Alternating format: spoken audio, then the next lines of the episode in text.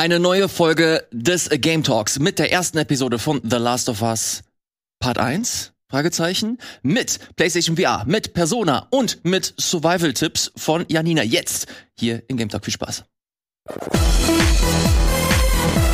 Moin, moin, hallo und herzlich willkommen zu einer neuen, zu einer fantastischen Ausgabe des Game Talks. An meiner Seite die große, die einzigartige, ja die fantastische 1,64 große Janina. Hi, schön, dass ich hier sein darf.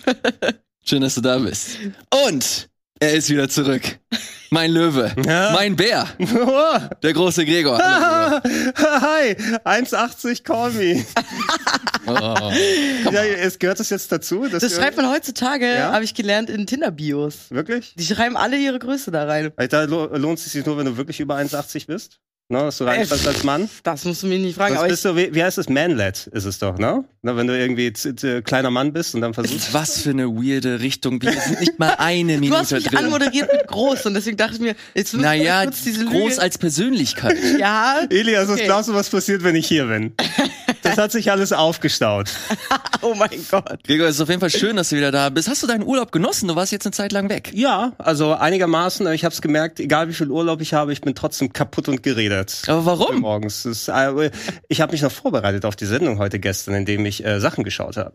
Gestern Nacht. Das wird äh, relativ spannend. Dazu kommen wir aber gleich. Vorher, Janina, was geht bei dir so? Äh, wie war dein Jahresanfang? Hast du dir irgendwelche?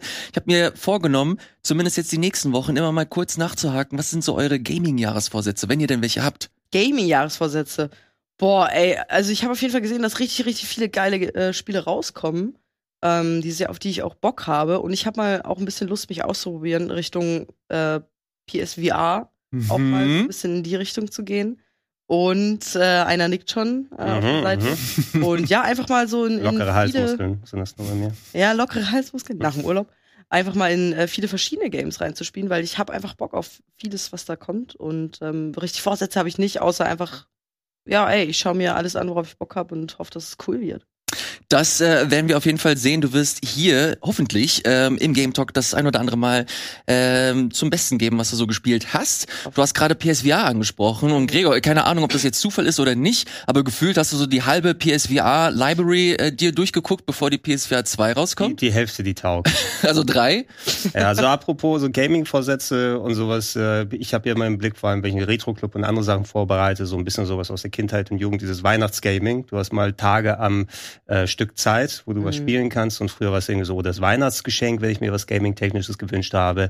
Und das sind so spezielle Erinnerungen, die man so in, in der Gamer-Vergangenheit dann schafft. Und äh, irgendwie wollte ich auch diesmal die Zeit effizient nutzen zwischen den Tagen. Und ähm, ich habe das zwischendurch, glaube ich, auch immer wieder mal erwähnt, dass ich eh mein PSVR schon seit Jahren nicht mehr ausgepackt habe. Ich habe ja eh auch nur noch eine PS5 und keine PS4. Das heißt also, du brauchst noch dieses Adapterkabel, um es überhaupt anzuschließen. War zu faul, das besser noch nicht zu Mhm. bestellen. Jetzt habe ich mir gesagt, ähm, so kurz vor knapp, Scheiße, komm, ich kauf so ein Kabel, habe 15 Euro ausgegeben und dann bei einem Dritthändler so ein Kabel bestellt kurz vor Weihnachten und äh, dann nachdem das, das selige Weihnachtsfest und die Familienfahrerei vorbei war, mich hingesetzt, PSVR ausgepackt, angeschlossen und dann äh, ordentlich Sachen nachgeholt, die ich schon lange zocken wollte und seit Jahren nicht gemacht habe. Geil. Pile of Shame.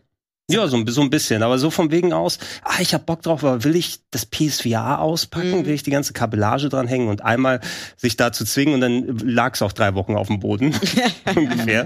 Aber ich, ich merke schon, ne, ich habe auch äh, irgendwie vor allem Bock jetzt von wegen so Gaming-Vorsätzen auch auf das PSVR 2 bekommen. Allerdings auf den ganzen Kabelscheiß habe ich keinen Nerv. Ja, ich glaube, das wird deutlich entspannter als mit der ersten PSVR. Also das war wirklich absolut grauenhaft. Ich habe sie mir mal nur geliehen Mhm. Und selbst das, die Installation war schon so abturnt, dass ich nie wieder mir sie entweder nochmal ausgeliehen habe, geschweige denn gekauft habe.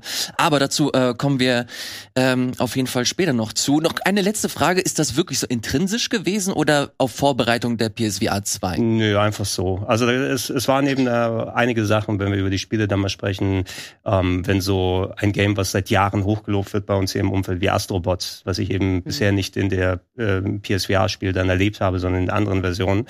Ähm, und das liegt dann die ganze Zeit. Irgendwann will ich das PSVR wahrscheinlich dann auch nochmal verkaufen, einfach damit es dann nicht so rumliegt bei mir schon seit Jahren und da verstaubt, dass jemand dann auch mal seinen Spaß damit haben kann. Und äh, es kam dann so, ne? Ich wollte primär ein anderes Spiel zocken und dann, was habe ich denn noch drauf? Ach ja, das wollte ich auch nochmal spielen, das nochmal. Mhm. Und dann war es eher so eine, so eine umfangreiche, mehrtägige PSVR-Session, die ich gemacht habe. Cool. Und mir wird nicht mehr so übel, immerhin, ne? wie noch vor vielen Jahren. Wird besser, ne? Ja, so ein bisschen Freischwimmer, glaube ich, wenn man dann Ja.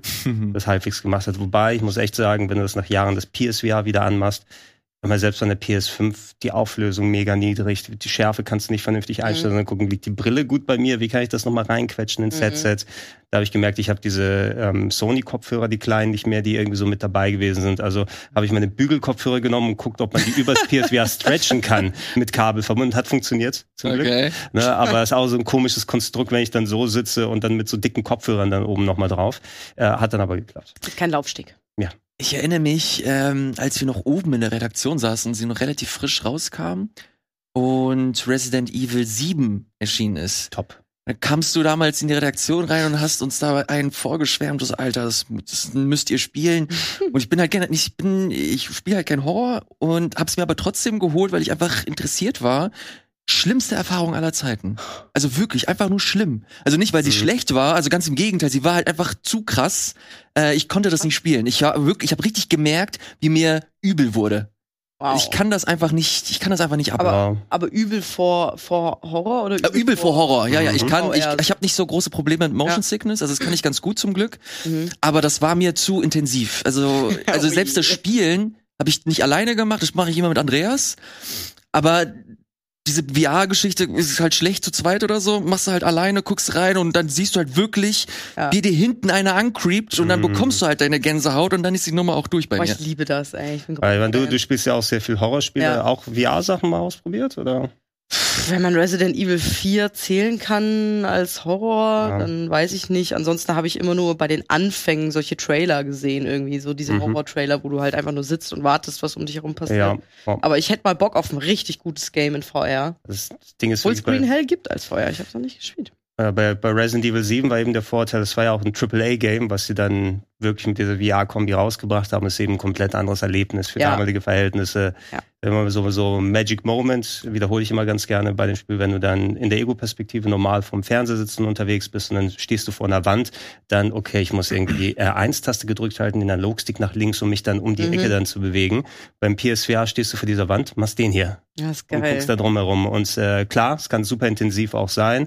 Ähm, mir ging es auch einigermaßen schlecht, also ich musste alle so Oh zwei, drei Gott. Stunden damals so Pause machen und ich konnte auch nicht dieses frei Laufen nehmen, sondern ich musste dieses Jumpen, Oh, echt? so Okay. Genau, das ist als auch anstrengend. Alternative ist. Aber es hat dann halbwegs funktioniert, aber ich fand es immersiv einfach richtig schön Ja. äh, und richtig schön gruselig. Äh, und ich konnte auch wesentlich besser zielen mit dem PSVR als mit dem Analogstick. Mhm. Also du musst ja einfach nur mit dem Kopf dann nochmal neigen und lenken, wenn du so Headshots und andere Sachen Ja. machen möchtest. Cool. Ähm, und äh, leider gab's äh, meines Erachtens aber auch nicht nochmal so ein richtig mega großes AAA-Spiel, was Mhm. zumindest in der auf Konsole VR vernünftig benutzt. Das Einzige, wo, wo ich auch Bock bekommen habe, es ist ja nicht auf PSVR, Half-Life Alyx.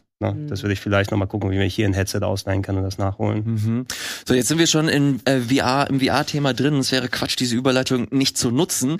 Deswegen, äh, Gregor, ich sehe hier, deine Liste ist relativ äh, lang. Du hast drei PSVR-Spiele mitgebracht. Ich Das kann ja ist- kurz über die sprechen hier. Genau, fangen wir gerne mit ähm, Astrobot Rescue Mission an, weil das Mhm. ist das Spiel, das mich mit Abstand am meisten interessiert. Ja, Asteroid Rescue Mission, uh, fucking fantastic.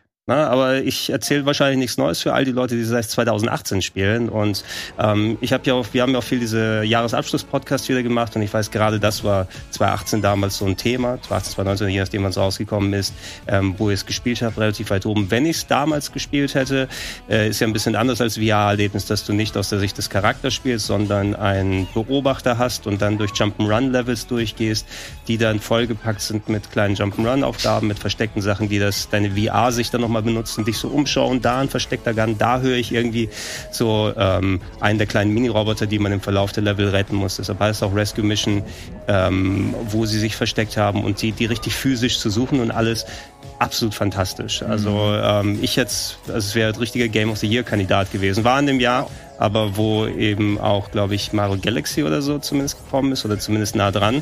Also ich weiß nicht, ob ich es dann besser als Mario Galaxy gesehen, äh, nee, Entschuldigung, Entschuldigung, Odyssey. Galaxy, ja, Galaxy Odyssey. ist sehr weit. Also es, es könnte vielleicht das Jahr vorher gewesen sein, aber ähm, wenn ich es damals gespielt hätte, wäre es mindestens Top 5 Kandidat gewesen. Wirklich fantastisches Spiel.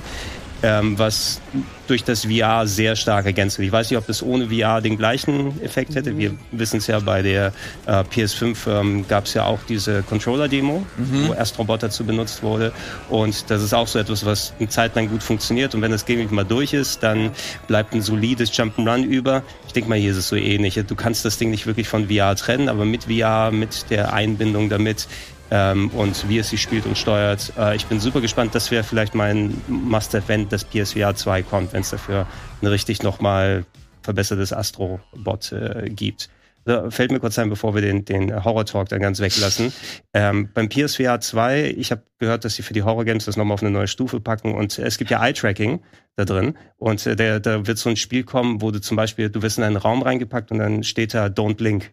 Oh mein Gott, ja. was? Ja, Aber und, ich liebe sowas. Und äh, sowas wird ja getrackt dann vom PSVR 2. Es gibt bestimmt auch andere Bilder, die das auch können, aber ich habe es jetzt zu sagen kann mit dem PSVR 2 gesehen. Ja, wir wissen bei solchen Horrorsachen, ne, wenn du dann anfängst, merkst blinzeln und dann tauchen auf einmal Sachen im Augenwinkel auf und so. Also da bin ich sehr gespannt darauf, was sie horrormäßig noch mehr machen werden. Boah. Aber Astrobot ist genial. Sehr gut. Ja, nur ein, zwei Worte noch zu Astrobot. Das ist das einzige Spiel, das ich wirklich ein bisschen länger mit der PSVR gespielt habe. Gregor, ich unterschreibe alles, was du gesagt hast. Wenn du willst, ähm, wenn du mal wissen möchtest, wie es ist, dass Nintendo ein VR-Spiel macht, spielt ja. Astrobot Rescue Mission. Ja. Eines der besten äh, Jump'n'Runs, äh, die es auf der, auf der PlayStation gibt. Sieht natürlich sehr ähm, unscheinbar aus, sehr kindlich, äh, vielleicht äh, ein bisschen äh, simpel, aber äh, lasst euch von der Optik nicht täuschen. Wirklich ein absolut großartiges Spiel mit so viel Kreativität, so viel Charme. Ähm, steht dem äh, der PS5-Demo definitiv in nichts nach. Ganz im Gegenteil, ich finde sie sogar fast ein bisschen stärker, weil sie durch diese äh, VR-Perspektive hier und da noch mal ein paar Deut komplett deutlich, neue deutlich Mechaniken äh, mit reinbringen. Jetzt, dass ein Controller ein bisschen rumbelt. Also das ist zwar ja. cool bei der PS5, aber das äh, Gameplay-technisch alleine durch das Umschauen, dass es mhm. so ein wichtiges Element wird, ist schon ziemlich klasse. Also ja. Glück, Glück, dass ich es noch nachgeholt habe, bevor das PSVR dann weg ist. Und nur der Vollständigkeit halber, Astrobot ist 2018 erschienen, 2018, Odyssey okay. 2017, okay. aber trotzdem äh, relativ starke Jahre. Ähm, bisschen schade, dass das nur für die PSVR rausgekommen ist. Wäre halt sehr, sehr schön für Oculus Quest und so weiter. In so einem Verkaufsding. Du musst sagen, PSVR hat ist trotzdem eins der meistverkauften Headsets immer noch, alleine mhm. durch den Kostenfaktor und dass du mit der PlayStation schon keinen starken Rechner gebraucht hast, um es vernünftig zu spielen, halbwegs. Mhm. Ähm, allerdings ist es dann ein geschlossenes System. Ne? Mhm. Und ähm, Sony wird ein schön blöd sein zu sagen, wobei, wobei sie bringen ja auch jetzt PC-Spiele, also vielleicht kommt ja doch irgendwann nochmal ein Astrobot äh, mit äh, PC-VR-Headsets-Unterstützung. Ja, ja, ja. Das wäre äh, richtig nice. Äh, ob es auch für das nächste Spiel gilt, Blood and Truth, ähm, weiß ich ehrlich gesagt nicht. Das letzte Mal, als ich von diesem Spiel gehört habe, war zum Launch, ähm, beim Launch-Trailer, glaube ich, ja. als die PSVR äh, beworben wurde, danach nie wieder auch nur ein Wort von gehört. Es gab so ein vergleichbares Erlebnis dazu zu Beginn, diese PSVR Studio oder wie es auch immer heißt, diese mhm. Demo-Disc, ne, wo du auch das eine hattest, wo du so im Taucherkäfig runtergehst und andere Geschichten. Da gab es auch so eine, so eine Mini-Gameplay-Demo, wo du in einem Auto gesessen hast und so ein Shootout gemacht hast mit den ähm, zwei Move-Controllern. Ähm, und äh, das hatte ich auch auf einem Event, als das PSVR vorgestellt wurde, mal spielen können vorab. Und da habe ich mich so an alte Arcade-Zeiten zurückerinnert, wo man in die Ach. Spielhallen gegangen ist, weil das wirklich dann so ein Erlebnis ist, ähm, das man nicht zu Hause sonst bekommen hat, ne? wo man mit dem VR mal was ein bisschen anderes machen kann. Das hier ist quasi wie so ein spielbarer Gangsterfilm. Ich habe tatsächlich zwei PlayStation Moves daheim, weil ich auch noch ähm, mit der PS3 so äh, Shooting-Geschichten gemacht habe und mir zwei mhm. geholt habe vor längerer Zeit. Zum Glück funktionieren die noch. Du brauchst auch beide, um das Ding vernünftig zu spielen und es ist quasi wie so eine Agentenstory eben als Schießbudengalerie gemacht, dass du so eine äh, Londoner Gangstergeschichte machst. Ich glaube, es sind auch die Leute, die ähm, The Getaway auf der PS2 gemacht haben, wenn ich mich nicht irre. Das war auch so ein GTA-Klon, der vor langer mhm. Zeit rausgekommen ist. Und äh, ja, du bist so ein Spezialagent, äh, der am Anfang irgendwo äh, im ähm, Irak unterwegs ist und dort hier so Super Special Commando und dir die Steuerung beigebracht wird. Äh, du kannst wirklich verschiedene Waffen dann da haben, musst das physisch quasi dir vom Rücken dann runterholen, wenn die so geschultert mhm. sind. Ich fand es immer ein bisschen schwierig. Du musst auch nachladen, indem du manuell ähm, die Clips reintust in die Waffen. Ja. Also du musst dir an die Brust greifen, wo die Clips sind und dann gucken, das dass die so da zusammenkommen. Es hat nicht zu 1000 Prozent immer funktioniert. Ich denke mal wegen der Kalibrierung. Ja. Aber es war schön immersiv und es war so ein richtiges Schießbudenerlebnis. Ähm, die haben sehr viel Aufwand hier reingetan. Also da gibt es ein paar Sequenzen da drin, so echt meine Herren, ne? wenn es vor allem so auf Rails dann geht und du, was weiß ich, aus einem explodierenden Flugzeug runterspringst und mit äh, Fallschirm landest und andere Sachen. Im VR kommt das nochmal extra cool darüber. Was mir ein bisschen auf den Sack ging, war tatsächlich so diese Gangster-Story, muss ich sagen. Weil so zwischen den Leveln, weil die so viel Aufwand reingetan haben, du wirst auch so, da gibt's so ein, so ein narratives Bindemittel, ähm, wo du verhört wirst von jemandem zwischen den Leveln und dann sitzt du da für fünf Minuten, während einer um dich drum läuft und dir so ein Stück Papier so davor hält und alles. Sagen, ja, ihr wollt ja Cutscenes erzählen, aber ich will eigentlich losgehen und hier die Action und so weiter machen. Also eine nette Schießbude, finde ich die Story vielleicht ein bisschen weniger und das, das London. Die waren alle unsympathisch, die Charaktere übrigens, auch die, die in deiner Familie, Gangsterfamilie waren, also so Gangsterfamilienkrieg, der dann dargestellt wird. Und so, oh, mein Bruder, ich muss den retten, aber ich finde ihn total scheiße. Egal, komm, die Story will das ja. jetzt. Ja, okay. Ähm, und äh, ja, hatte ich auf dem Zettel, weil ich eben dieses Schießbudenerlebnis zu Beginn der PSVR-Demo hatte. Und ähm, einmal zum Zocken ist es auch äh, ganz nett, ist mhm. durchaus auch umfangreich. Also ich meine, dass ich auch über 10 plus Stunden da dran gesessen habe. Okay, ja. krass. Acht bis zehn Stunden und äh, wenn du es richtig machen willst und alle Geheimnisse herausfinden, musst du natürlich dann noch weiter zocken. Mhm. Sehr unbefriedigendes, unbefriedigendes Ende, fand ich, mit den verschiedenen Varianten, die man da spielen kann. Ich glaube, die haben damit gerechnet, dass die ein Sequel machen. haben sie nicht gemacht. Ähm, wenn man PSVR hat und so Schießbudenkram und zwei, zwei Moves vor allem hat, um richtig das ganze Zeug, dann ist es durchaus nett. Ich habe mir hier gerade das Studio angeguckt, äh, wurde von den London Studios äh, von PlayStation entwickelt. Und das ist tatsächlich auch das allerletzte Spiel, das sie äh, gemacht haben, ja. Blood Truth 2019. Vorher haben sie an Sachen wie SingStar gearbeitet. Geil. iPad. iToy, also mehr so in die in die Arcade-Geschichte. Äh, War das auch die Getaway-Leute zu PS2-Zeit? Äh, Sehe ich tatsächlich hier gerade nicht. Nicht, nee. Hatte so ein Gefühl, ich hatte es irgendwie im Kopf noch abgespeichert, aber vielleicht ähm, sind es dann, ist es auch zu. Doch, doch, hier! Ja. The Getaway, ja, Black Monday 2004, ja. du hast vollkommen recht, Gregor. Ähm, sollen jetzt wohl, laut Wikipedia habe ich hier gerade äh, vor mir stehen, an einem kooperativen Multiplayer-Spiel für die PlayStation 5 arbeiten. Äh, was, wie, wann, warum, äh, das werden wir früher oder später erfahren. Jetzt erfahren wir aber jetzt vom letzten ähm, PSVR-Spiel, das Gregor mitgebracht hat, und zwar Diraciné. Diraciné. Ich habe geguckt, was das bedeutet. Ich mhm. habe es immer noch nie rausgefunden, weil es jetzt so eine direkte Übersetzung gibt. Ähm, das beste Dark Souls der letzten Jahre, nein, nicht ganz, aber das ist das äh, VR-Spiel von Hidetaka Miyazaki, also dem Dark Souls-Produzenten. Der hat ja zwischendurch auch nochmal ein VR-Spiel rausgebracht. Ähm, der Racine ist ein Ego-Adventure, wo du einen Geist spielst, der in verschiedenen Zeitepochen in einem Internat unterwegs ist und ähm, eine Geschichte auflöst, die dort im Internat passiert ist, äh, die auch mit Geistern zu tun hat. Und es ist so, dass äh, du so ein bisschen, so wie Ghost Nachricht von Sam interagieren kannst mit der echten Welt. Ähm, und ähm, ja, das ist alles wie so ein altes, so viktorianisches Adventure aufgebaut, auch komplett übrigens auf Deutsch lokalisiert, mit deutscher Sprachausgabe Ach, was, gemacht. Ah. Ich habe gemerkt, Untertitel sind eh scheiße in VR, weil konzentriere dich auf das Spielbild ja. und dann die Untertitel, die davor auftauchen. Habe ich also auf Deutsch eingestellt, die haben super viel Aufwand da reingetan. Ähm, es ist wie so Point-and-Click so ein bisschen aufgebaut. So die kleinen Rätsel, die du dann lösen musst, wie kann ich interagieren mit den Leuten, was brauchen die jetzt hier gerade. Mhm. ich kann Items von denen nehmen und mit denen so ein bisschen was machen und die dann kurz supporten oder der eine ist kurz davor, aus einem Fenster runterzufallen, kann ich den noch irgendwie unterstützen, indem ich das Fenster aufpuste und alles. Ähm, und äh, man muss Bock haben auf diese entschleunigten Spiele. Ähm, ohne das VR, glaube ich, hat es ein bisschen weniger gut funktioniert, ähm, weil so dieses mittendrin dabei sein, überall herumfliegen können als Geist. Na, da kannst du dir aussuchen, okay, ich kann mal auf diesen Baum hochfliegen und mir das von da anschauen. Ähm, das bringt echt viel dann nochmal für die Immersion und, und das Storytelling. Aber ähm, ich hätte es, glaube ich, auch ohne VR dann gezockt, wenn das so, das wirkt wie so ein typisches From Software PS2-Spiel fast schon, ne, wo die so eine ganz eigenständige Story machen. Es bringt aber auch den Charme mit, finde ich. Es ist, äh, also ich fand es richtig gut, muss ich sagen, eben wenn man Adventures mag äh, und vor allem dieses bisschen andere, ich glaube, niemand wird Miyazaki sagen, ja, mach mal nicht. Äh, er hat genug Grundvertrauen, dass die ihm bei so Sony ein bisschen Budget geben und äh, er sich da mal austobt und äh, dass gerade auch solche Töne mal möglich sind mit einer kleineren, einer persönlicheren Geschichte. Alles so ein bisschen, wie, wie kann man sagen, so andersweltlich oder so. Also mhm. es sind zwar echte Figuren, aber die haben trotzdem ihren ganz eigenen Style in einer Welt, wo Geister existieren und die auch äh, nicht Angst vor Geistern haben, sondern auch mit dir interagieren wollen zu einem großen Teil. Ähm, das bringt noch mal was ganz anderes. Und dann ähm, als der Geist sozusagen durch verschiedene Zeitperioden dann durchzugehen und schauen, was kann ich eigentlich mit meinen Elementen machen, wie kann ich die Puzzles lösen, die da vorhanden sind, äh, wie sich das Ganze entfaltet. Ich war auch von der Story ganz gut mitgenommen gegen Ende, muss ich dann sagen. Also das war mein Hauptgrund, warum ich das PSVR dann nochmal anschauen wollte. Gerade der Titel, so meine Kragenweite habe ich seitdem nicht gespielt. Mhm. Der liegt jetzt die ganze Zeit drauf und ich bin sehr froh, es nachgeholt zu haben. Äh, ja, ich finde irgendwie auch, dass es super interessant aussieht. So, ich kannte das bis jetzt noch gar nicht so. Und gerade wenn du sagst, so diese entschleunigende Spiele auch mal auf VR auszuprobieren, weil, ey, was haben wir bisher gesehen? Immer super viel Action, immer so Horror, auch super beliebt eigentlich, was VR angeht.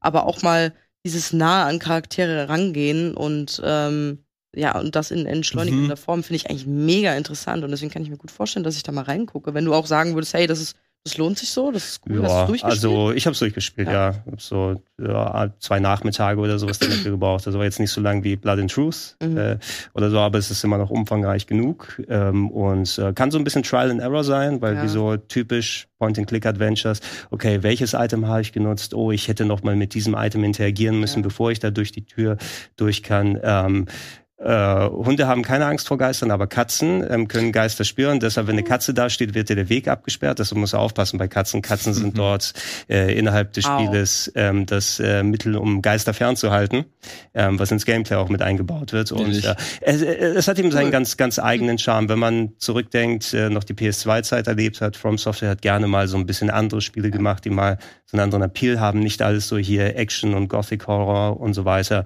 Und ähm, du würdest dem Spiel nicht an äh, irgendwie anfühlen, dass äh, es von den Dark Souls-Macher dann mm.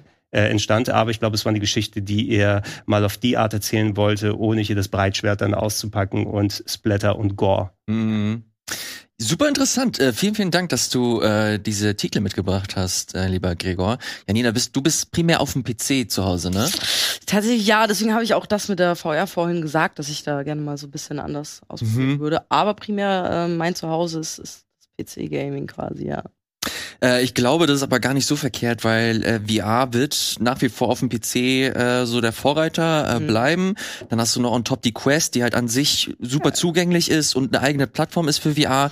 Ich gehe mal davon aus, dass mit der PSVR 2 halt Sony noch ein bisschen äh, nachpumpen wird. Ja. Ich finde das halt einfach assi teuer, Alter. Das ist 600 Euro. 600 Euro. Das ist teurer als die, okay. als das System, wo die PSVR angeschlossen wird. Mhm. Ähm, finde ich ein bisschen. Finde ich ein bisschen sehr hochgegriffen. Natürlich ja. wird das, wird die Brille wahrscheinlich sehr gut äh, verarbeitet sein, zumindest hoffe ich das für den Preis. Aber ähm, ich hätte da echt potenziell Bock drauf, aber das, die Nummer ist mir zu hoch. Man muss auch sagen, für die Sachen, die ich bisher gespielt habe, ich habe jetzt die PSVR damals gekauft, als sie rausgekommen ist ich meine, ich habe sie so für einen Bruchteil benutzt. Ne? Und ähm, von wegen, was kannst du an neuen Erlebnissen schaffen? Ich glaube nicht, dass ich jeden Tag jetzt hier acht Stunden VR oder so spielen würde. Mal um hier was zu zocken oder Half-Life ja. Alex oder sowas, würde ich mir das gerne mal ins Haus holen. Aber ich glaube fast schon, da, die, die viele YouTube-Werbung, die vor ein paar Monaten nochmal gelaufen ist, wollen sie eine VR-Brille ähm, leihen und dann denke ich, wieso nicht gleich kaufen? Nee, leihen ergibt mehr Sinn. Ne? So, ja, wenn ich mir ein PSVR ja. aus der Videothek ausleihen kann, PSVR 2, lohnt sich für mich wahrscheinlich eher, als wenn ich eins kaufe. Ja, mhm. auch gedacht. Ich habe mir direkt überlegt, okay, wer holt sich das Ding, von wem kann ich das mal so klauen? Weil es schon so, man spielt dann so ein, zwei, drei Games, ja. wartet auf ein paar neue, spielt die dann mal, aber so richtig, dass man sagt, okay, das ist ein Konsolenwert, worthy mhm. so. Mhm. Ja, ich bin mir da auch noch unschlüssig, aber die Brille wird auf jeden Fall noch Möglichkeiten haben, uns zu überzeugen. Spätestens, wenn sie rauskommt, dauert glaube ich auch nicht mehr ganz so lange. Äh, müsste ich gleich nochmal raussuchen. aber das soll tatsächlich auch fürs Erste gewesen sein. Äh, Janina, du wirst dir wahrscheinlich nicht so viele Sorgen machen müssen. Wie gesagt, wir auf dem PC äh, ist relativ groß und on top gibt's noch andere PC-Spiele. Die hast du dir auch äh, angeguckt, zumindest zwei davon. Gute Überleitung. Ähm, und ich äh, möchte direkt äh, hören, was zu Stacklands erzählt. Das hast du nämlich mitgebracht. Mhm. Äh, das ist ein Spiel, das habe ich seit Ewigkeiten auf meiner äh, Steam äh, Library habe ich mir gekauft, relativ günstig. Ähm, sieht auch sehr unscheinbar aus, aber ich glaube, es ist ein ziemlich geiles, raffiniertes Spiel, wenn man sich da einarbeitet. Voll. Also Stacklands grundsätzlich ist eigentlich ähm, seit April 22 schon raus. Ist ganz gut, dass du es dir vielleicht nicht direkt geholt hast, weil es hat echt noch eine Weile gebraucht, weil erst vor kurzem, also Dezember tatsächlich erst ein komplett neues Update gekommen ist, mhm. was die Möglichkeiten halt nochmal riesig erweitert hat. Also alle, die irgendwie bei mir mal reingeschalten haben und sagen, ah, Stacklands, ja, das kenne ich ja, wow, was, was zur Hölle kannst du da eigentlich alles machen? Deswegen gut, dass du gewartet hast. Nice. Ähm, tatsächlich ist das immer noch ein kompletter Schnapper. Also es kostet auf Steam weiterhin vier Euro. Ich habe es im Sale für drei geholt. Also wirklich pff, dafür, was das bieten kann. Geil. Grundsätzlich ist das so ein äh, Dorfbau-Simulator mit äh, Karten, wie man unschwer erkennen kann. Und es gibt halt Karten für Nahrung, Gebäude, äh, es gibt Kreaturen, gegen die man kämpfen muss und diese Villager, die quasi alles ausmachen. Und die ganze Krux der Geschichte ist quasi, dass man Karten miteinander kombiniert und sie dann irgendwas auslösen. Also Villager und ähm, Bärenbusch ist gleich Frucht. Mhm. Und die haben dann immer ihre Zeitspanne, die sie halt arbeiten müssen. Und generell ist das immer eingegrenzt an, an so einem Mond, also einen Tag, wie viel Zeit hast du, bis du irgendwas erreichen musst. Ähm, ich bin gerade in meinem zweiten Run, weil den ersten habe ich sofort verschissen, weil ich, weil mir nicht gesagt wird, und das ist Absicht von dem Spiel, die werfen dich einfach nur rein. Weil mir nicht gesagt wurde, ah, die müssen essen nachts und wenn da nicht genug Essen ist, dann sterben die halt. Mhm. So, okay, okay, I got it. Und da habe ich gemerkt, okay, das ist wirklich so, du musst dir alles so erarbeiten. Und das mag ich an, an, es ist ja fast schon auch so ein bisschen ein Survival-Game. Mhm. Das mag ich an so Survival-Games, dass es darum geht, hey, erforsch das Ding mal selbst. So, du kriegst neue Karten, wenn du dir neue Kartenpacks kaufst. Keine Echtgeldwährung, sondern alles Ingame. Und da kriegst du dann neue Ideen teilweise auch raus, mit denen du dann langsam die Crafting-Rezepte lernst. Und es ist wirklich unfassbar umfangreich. Also es gibt über 200 Karten in dem Spiel, irgendwie über 60 Ideen und sehr, sehr viele Quests. Und ich bin gerade an einem Punkt, zwar sagt das Spiel fünf bis sieben Stunden Spielzeit, je nachdem natürlich, wie, was euer Playstyle Mhm. irgendwie so Mhm. auch ist. Aber ich bin gerade so gewesen wie, ah, okay, meine Hood läuft, ihr überlebt, wir wissen langsam, wie alles funktioniert. Und dann habe ich irgendwie entdeckt, ähm, ich habe so einen Tempel gebaut und habe ein Relikt da reingelegt und plötzlich entsteht ein komplett neues. Ja, Ge möchtest du auf die Insel gehen? Ja, nein. Ich so, was Geil. für eine Insel? Hammer. Also so, ich habe so ein bisschen Inscription-Vibes gerade bekommen. Ich will das nicht miteinander gleichsetzen, das sind schon verschiedene Spiele, aber man weiß nicht, was passiert. Ich könnte noch mehr spoilern, aber ich will es nicht, weil ich selber wirklich da saß und mir gedacht habe, wow, okay, das, das kam unerwartet, weil es sieht ja schon nach einem sehr ruhigen, karten-driven Spiel und so aus. Aber es hat ein paar ähm, Überraschungsmomente, plus ähm, mit diesen Gegnern, die dann kommen, gegen die man auch kämpfen kann, bringt es so ein bisschen Spice auch mit rein. Also nicht wirklich einfach so, ach schön, äh, kleine, kleines Dörfchen, hoffentlich Mhm. geht es euch allen gut. Ähm, man, man hat auch schon seine Schwierigkeiten äh, hier und da. Ey, äh, lustig, dass du das erwähnst, weil genau dieser Aspekt, wir können es gerne noch mal zeigen, Mhm. ähm, den fand ich, den fand ich so geil, weil das auf dem Papier, es sieht halt super simpel aus. Du hast halt Ja. dein, du hast dein Brett, und dann hast du halt ein paar Karten, auf diesen Karten stehen deine Ressourcen und die legst du halt zusammen und that's it. Aber dass das gleichzeitig halt auch so ein bisschen Puzzlespiel ist Ja. und du selbst so ein bisschen experimentieren musst, okay, wie funktioniert, mit welche Synergien kann ich nutzen und was für komplett neue Bereiche kann ich mir dadurch erschließen, das ähm, fand ich persönlich super spannend und, und interessant. Und dann habe ich mir da ein paar Sachen zu angeguckt, ein paar Twitch-Streams und da geht, das wird halt so Wahnsinn. Ist wirklich so. Ähm, das, äh, das hast du schon richtig gemacht, dass du hier nicht großartig viel äh, inhaltlich zu erzählst, weil Ja. ähm, das auch sehr viel davon äh, lebt, dass du experimentierst, dass du selbst herausfindest und dir so halt so deine eigene kleine äh, Spielerfahrung äh, kreierst. Stacklands auch sehr, sehr zugänglich, wie du gerade meintest, super günstig zum einen auch. War krass. Ähm, gibt es äh, unter anderem für Steam, sehen wir hier gerade. Ähm, ich bin sehr, sehr happy, dass du anscheinend Bock drauf hast und weiterspielen möchtest, weil das gibt mir endlich mal die Motivation, mich da rein zu äh, sneaken und zu gucken, dass ich da mal ein paar Stunden versenke. Ey, absolut. Also, also ich liebe es. Ich habe das Gefühl auch, ich bin super clever, weil ich jetzt 50 Crafting-Rezepte irgendwie im Mhm. Kopf habe, neben Minecraft endlich mal auch mal was anderes. Ähm, trotzdem merkst du schon, wie du immer fortschrittlicher wirst und dann die ganz einfachen auch wieder vergisst und so. Ähm, aber es ist, es ist super cool. Am Anfang denkt man sich, okay, ich raff, ich raff wirklich überhaupt nichts. Was wollt ihr von mir? Und dann habe ich wirklich gemerkt, wahrscheinlich schon nach einer halben Stunde, wie ich komplett versunken war in dem Spiel. Ah, okay, und jetzt manage ich fünf Sachen gleichzeitig. Und, ähm, und das ist schon, also es ist fordernder letztendlich, als man, glaube ich, so auf den ersten Blick Ja. glaubt. Und deswegen, wenn ihr so Bock auf so ein bisschen Puzzle-Spiele, es ist ja, wie gesagt, es ist ja schon auch ein bisschen Survival, dann äh, guckt euch das gerne mal an. Das ist wirklich, also für vier Euro? Das Ja. weiß ich auch nicht. Super Voll. cool. Ist das was für dich, Gregor? Nee. ja, also es sieht äh, interessant aus, also für die Art Spiel, die es ist, aber irgendwie die haben mich leider nie wirklich groß Ah. gepackt, Mhm. muss ich sagen, auf die eine oder andere Art. Ist aber nicht schlimm. Ich weiß, dass andere Spiele dich gepackt haben. Unter anderem One Piece Odyssey. Und ich habe das Gefühl, dass das so ein kleiner Sleeper-Hit für dich wird. Ey, Game of the Year bisher. Na gut, wir haben Anfang Januar und ich habe sonst Ich nichts anderes gespielt. Also es ist automatisch Game of the Year. Ähm, überraschend geil. Also auf die eine oder andere Art. Äh, ich äh, habe One Piece nicht so regelmäßig verfolgt wie viele andere. Ich meine, die Serie, ob es jetzt der Manga oder die Anime-Serie ist, läuft jetzt seit 20 plus Jahren. Ich glaube, Deutschland seit 2001. Ähm, und ich habe viel von der Anfangszeit mitbekommen, habe einen Großteil der Anfangsmangas gelesen und einige Jahre auf RTL 2 mitgeschaut und immer peripher mich mal informiert, was jetzt so update-mäßig los ist. Aber bei tausenden von Folgen und Kapiteln und der Story, die eben über seit 20 Jahren geht, findest du dich eh irgendwann nicht äh, vernünftig zurecht.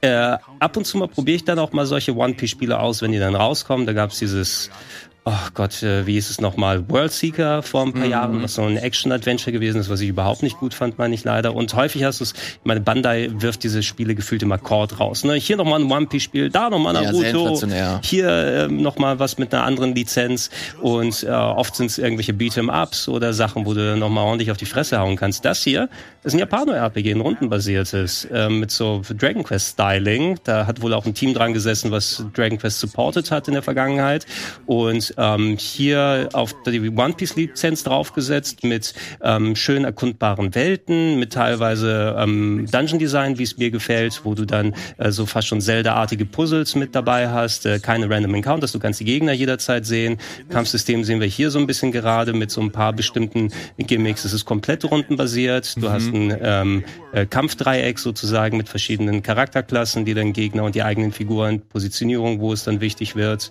Ähm, mit dabei ist äh, ganz nett, äh, wobei es ein bisschen Verbesserungspotenzial hat, was so die Kämpfe an sich angeht. Es ist zu Beginn auch ein bisschen zu leicht in den ersten Stunden. Ähm, aber es zieht dann nach so ja, vier, fünf Stunden dann so ein bisschen mehr und gerade die Bosskämpfe werden dann ordentlich aufwendig. Ähm, und irgendwie hat so ein Nerv bei mir getroffen, ja, so wie das Gameplay funktioniert, das Erkunden, ähm, das Kämpfen zwischendurch drin und es ist auch ähm, schön visuell umgesetzt. Ich habe jetzt auf der PS5 gespielt im Leistungsmodus mit 60 FPS. Ähm, wenn du Anime mit so Cell-Shading-Look dann umsetzt, ähm, dann können sie es echt ganz cool machen. Äh, was schön wäre, wäre, wenn du auch noch mal ähm, eine deutsche Synchro gehabt hättest. Es ist nur komplett in Japanisch vorhanden. Äh, du kannst aber deutsche Texte aktivieren. Das ist so immerhin ganz cool. Ähm, dann hättest du noch mal dieses extra Quäntchen mehr an Nostalgie gehabt. Weil zwischendurch hast du eben diese ganzen japanischen Stimmen hier mit dabei. Und klar, die Leute, die dann Subs dann schauen, hauptsächlich sind dann wahrscheinlich eher mit dabei. Aber ich will schon lieber die deutschen Stimmen da haben. Das wird für mich noch mal ein bisschen runter machen. Und ähm, was schade ist bei dem Spiel, mir hat Spaß gemacht und ich bin so peripher One Piece erfahren eben durch die Vergangenheit. Allerdings, ich glaube, dieses Spiel kann erst seine, seinen Spaß voll entfalten, wenn du wirklich alles von One Piece gesehen hast und dich auskennst mit der Story. das wollte ich Weil fragen, es, ja. Und ja, es, ich habe mich abgemeldet. Ich habe mich Ähm, schon lange abgemeldet. ja, es, es, es referenziert inhaltlich, die haben sich so ein bestimmtes Gimmick überlebt, wo du durch, durch Traumwelten vergangener Abenteuer durchgehst, als ob du diese nochmal neu erlebst. Mit der Perspektive aber, dass du weißt, was passiert ist innerhalb der Story. Und dann gehen sie, oh, wir gehen in den Arc, so nennt man eben die verschiedenen Story-Abschnitte, die innerhalb des Mangas äh, und des Animes passiert Ja. sind, äh, gegen die Gegner in die Stadt und so weiter. Und äh, die sind echt visuell echt schön realisiert. Auch große Städte, wo du herumlaufen kannst, sehr viel Sidequesten und so weiter und so fort. Aber dann tauchen so da tauchen. Figuren auf. Ich kommentiere, ich kommentiere nicht die Character Designs. Ja? Ja, das äh, ist, da muss ich ein bisschen schnaufen. ist aber irgendwie. ein bisschen, Das bisschen nach- irritierend. Das ist, Ja. das ist nach Ja. dem, das ist nach dem Timeskip. Die wachsen alle noch. Ne? Oh, aber da muss ich echt so ein bisschen schnaufen. Ja. ähm, die haben sich storymäßig den Kniff überlegt, dass man eben in diesen Vergangenheitswelten unterwegs ist, damit du nochmal diese alten Abenteuer lebst und teilweise auch ein paar echt emotionale Szenen von wegen, wenn du, ähm, ich will jetzt nicht inhaltlich zu sehr drauf eingehen für die Leute, die sich mit der Story dann auskennen, vom Spiel überraschen lassen wollen, also wo man sich dann befindet und auf welche Personen man trifft und äh, mit welchen Begebenheiten man es zu tun hat. Allerdings äh, so selbst für mich okay. Da wird jetzt irgendwas von Figuren besprochen. Ich habe den Namen vielleicht mal gehört, aber ich weiß nicht, was das bedeutet Mhm. oder das emotionale Gewicht ist nicht da, weil wenn diese Figur wieder auftaucht, habe ich keine Erfahrung mit der Mhm. bisher gemacht ähm, und äh, das ist durchzogen davon. Ne? Was, was hat denn das für eine Playtime, wenn du da so erzählst und Vergangenheiten und alles mögliche? Das hört sich nach sind 50. Ja, Ja. ich glaube, ich, glaub, ich habe auch 50 Stunden gehört. Wow. Ähm, ich meine, wenn du äh, äh, ohne zu viel Sidequesten dann durchgehst, kannst du wahrscheinlich auch mit 30 Stunden durch. Ich habe jetzt das ganze Wochenende Oh, durchgezockt tatsächlich, ähm, als es rausgekommen ist und ähm, hat eben, wie gesagt, bei mir so den Nerv getroffen. Ist nicht in der Qualität von wirklich High-Class JRPGs, so Dragon Quest 11 oder sowas, ist jetzt wird jetzt nicht erreicht von dem Niveau her damit, aber es erinnert schon so ein bisschen daran und ich finde für mich persönlich das stärkste One Piece Spiel, was ich in den letzten Jahren ähm, gesehen habe und ähm, ja, wenn man wenn man diese gewisse Affinität hat, oh, hier sieht man auch was, du kannst alle Charaktere deiner Party dann auch selber spielen und musst fürs Puzzle lösen, dann noch die Charaktere wechseln. Wobei Logik ist da ein bisschen weniger. Du hast deine Party mit vielen verschiedenen Leuten. Hier bist du in einer Unterführung. Oh, ich kann nur mit Chopper unterwegs sein, weil der ist klein genug, um da durchzugehen. Ich gehe da durch, wechsle wieder auf Ruffy. Ne? Also, äh, okay, wie funktioniert das? Oder ähm, so ein bisschen Traversal von wegen, dass Ruffy mit seiner mit seinem Stretch-Arm dann auch Sachen erreichen kann, die weit entfernt sind oder kann sich dann so herüberschwingen zwischen verschiedenen Sachen. Aber dann landet auch die ganze Party da, wo sich Ruffy dann hingeschwungen hat. Man darf nicht zu sehr an die Logik denken, wie gesagt. Und äh, wenn man einmal so im Game drin ist, aber fand ich ja das einen echt schönen Flow und vor allem auch, wie die Welten designt sind. Also ich bin echt überrascht, wie gut teilweise das, das Dungeon-Design gemacht ist, in der Art, wie es mir entsprechend gefällt. Hast du wieder Nami gesehen? Oder ist Nico Robin Nee, da? Irgendeine andere, äh, sehr, Damals, sehr äh, okay, großbusige. Damals, damals Nico Robin wahrscheinlich. Wow. Ja, Ja, besch- äh, beschwert euch bei Ai- Aichiro, oder? Ich glaube, Aichiro heißt er, ne? Ich, ich, ich habe keine Ahnung. Ich bin komplett raus, was äh, One Piece äh, angeht. Ich höre immer nur, äh, wir haben letzte Woche ganz kurz darüber gesprochen, weil ähm, Melina, glaube ich, hier war und Ja. Wirt. Und die hatten beide vor, das noch zu spielen. Ähm, Man kann mir vorstellen, dass es Mel gefällt. Ich meine, die hat ja auch One Piece Cosplay Ja, gemacht, ja. Und die meinten halt, oh ey, das ist das Krasseste und jeder muss das mal äh, gesehen haben. Aber wie viele Folgen gibt es mittlerweile? Über 1000 haben wir in der Sendung äh, kurz Ja, über äh, 1000, recherchiert. 1000 Kapitel, noch mehr Folgen. Da bin ich, also ich bin da zum einen komplett raus, zum anderen sehen wir hier die ähm, Charakter ähm, äh, Artworks und äh, Designs. Natürlich ist das halt Geschmack und jeder, wie er möchte. Äh, Mich spricht's halt einfach äh, nicht an. Ähm, ich bin ein großer Anime-Fan, aber mittlerweile haben Animes auch eine, ja, sind heute angekommen, möchte ich sagen. Ja. Ich hätte lieber einen klassischen Look gehabt für die Charaktere vor dem Timeskip, wo alle gewachsen sind körperlich. Ja. Ähm, und hier hat man die modernen Ausgaben, so ein bisschen. Ist so zu einer, zu einer Art auch ein Relikt, One Piece, ja? Das ist eine Serie, hast die Mitte der 90er oder was, 97, 98 oder so gestartet war damals als Manga. Und ähm, die Altherrenriege produziert, was sie produziert. Na? Dafür sind die Stories emotional tatsächlich, wenn du dann einmal drin bist in dem ganzen Zeug. Ja, also die Absurdität ist, finde ich auch immer noch ganz cool. Aber ich wüsste auch nicht, wo ich heute anfangen soll. Ähm, ich habe das aber mal ein bisschen ähm, Let's Played bei mir so kurz und auch mal die Leute gefragt, die dann erfahren sind, hey, kann man da irgendwie nachholen, welchen Arc lohnt es sich noch mal reinzuschauen, weil ich werde jetzt nicht nochmal 1000 Folgen plus schauen von wegen. Aber ich habe schon ein bisschen Bock bekommen, da wieder mehr mich mit dem Universum zu beschäftigen, vor allem wenn es dann irgendwie in den nächsten Jahren Richtung Zielgerade hoffentlich dann mal einbiegt. Und äh, die Landung steht. Das wäre nämlich extra schade, wenn du so, ein- so ein Ding hast, was 20 plus Jahre läuft und dann in der letzten Folge, es war, der, der Weg war das Ziel. Ja. Aber ich finde ich finde es ein bisschen schade, dass der Zugang tatsächlich so schwierig ist, weil ich bin jetzt auch gerade erst eingestiegen in dieses ganze Anime-Game und ich weiß schon, dass so One Piece und das sind alles so Klassiker, die musst du gesehen haben.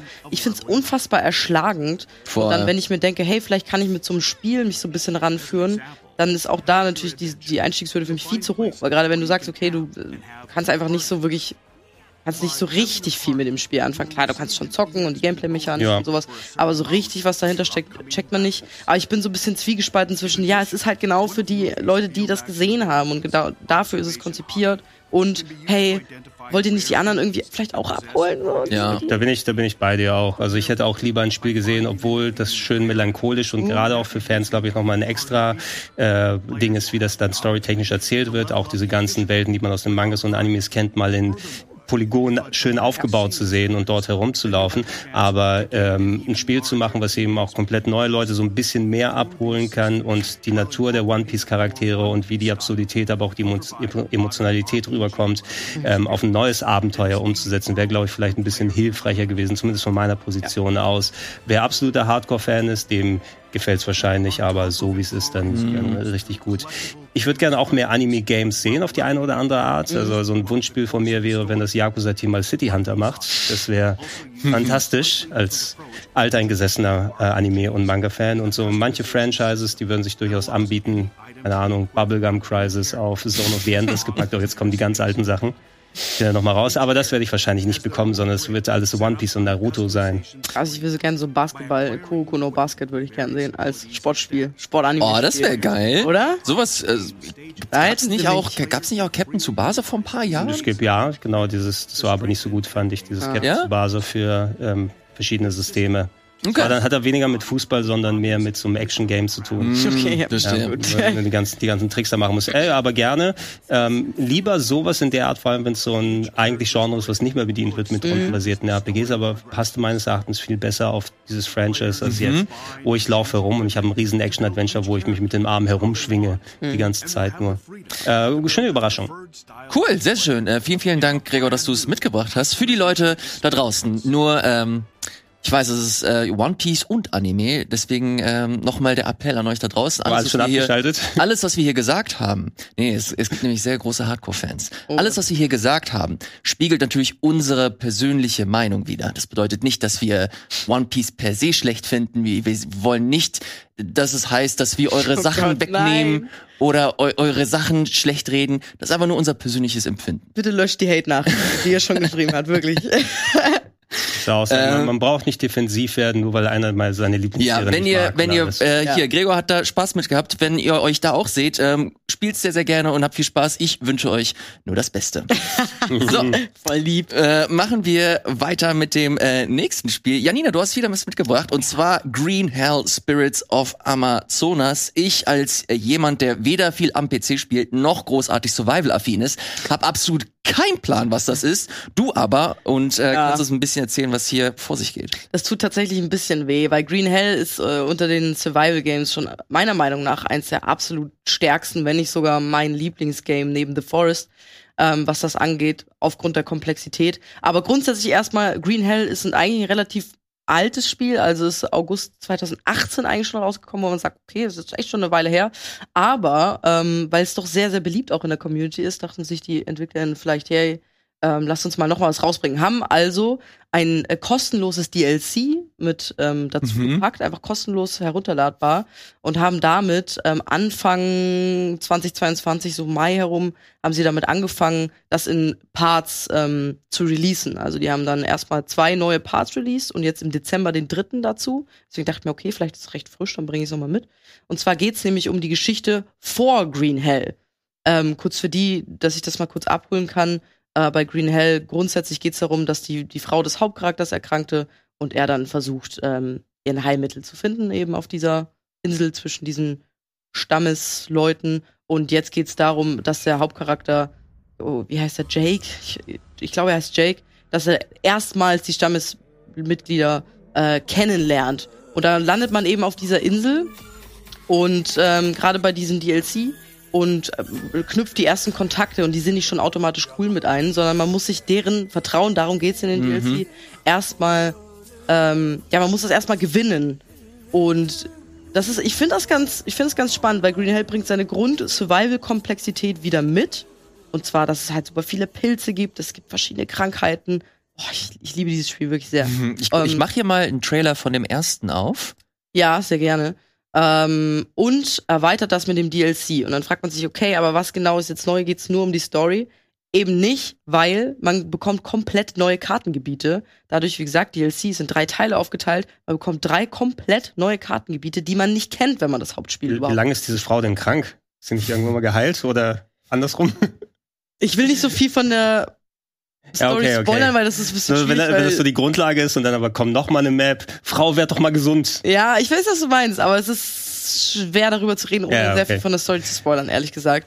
Ähm, genau, und es geht halt darum, dass man ganz andere Quests jetzt hat. Also man, man hat das Hauptspiel mit, mit es, es fühlt sich nochmal neu an, obwohl es irgendwie das gleiche ist. Also die haben halt sich entschieden, okay, wir machen kein Green Hell 2, sondern wir gehen jetzt da rein und machen noch ein weiteres DLC.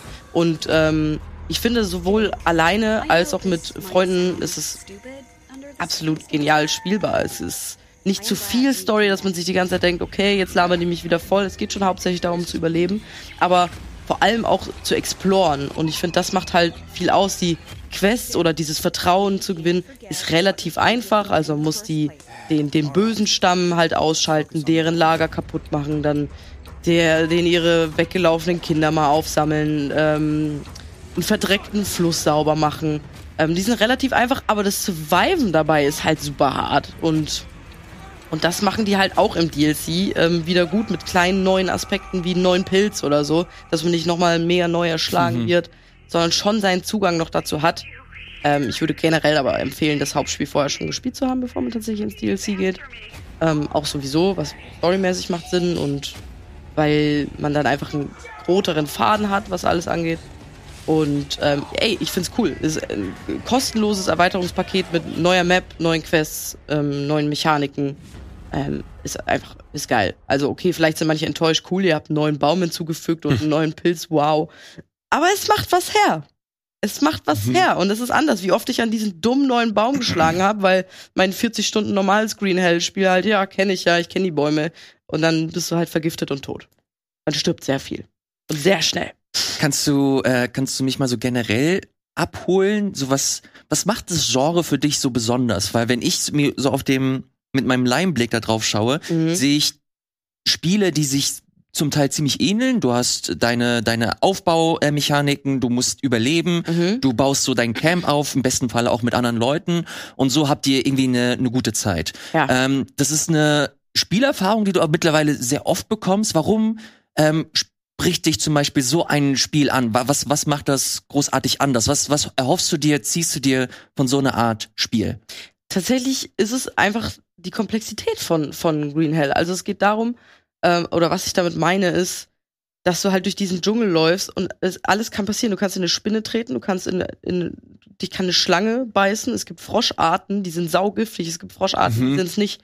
Du kannst auf verschiedene Art und Weise vergiftet werden. Du hast verschiedene Wunden, die du verschieden behandeln musst mit unterschiedlichen äh, Kräutern, die du finden kannst. Und das ist das, das ist das Schwierige. Du, du sagst halt bei vielen Survival Games, oh Gott, jetzt äh, keine Ahnung, bin ich krank. Und dann gibt's so dieses eine Mittel oder so, was du haben musst, um dich gesund zu machen. Da kannst du halt sehr viel falsch machen, wenn du das falsche Mittel nimmst und Verstehe. dich falsch verbindest. Und dann, und das, das ist krass. Die, die, es gibt super viele Tiere, die verschieden agieren.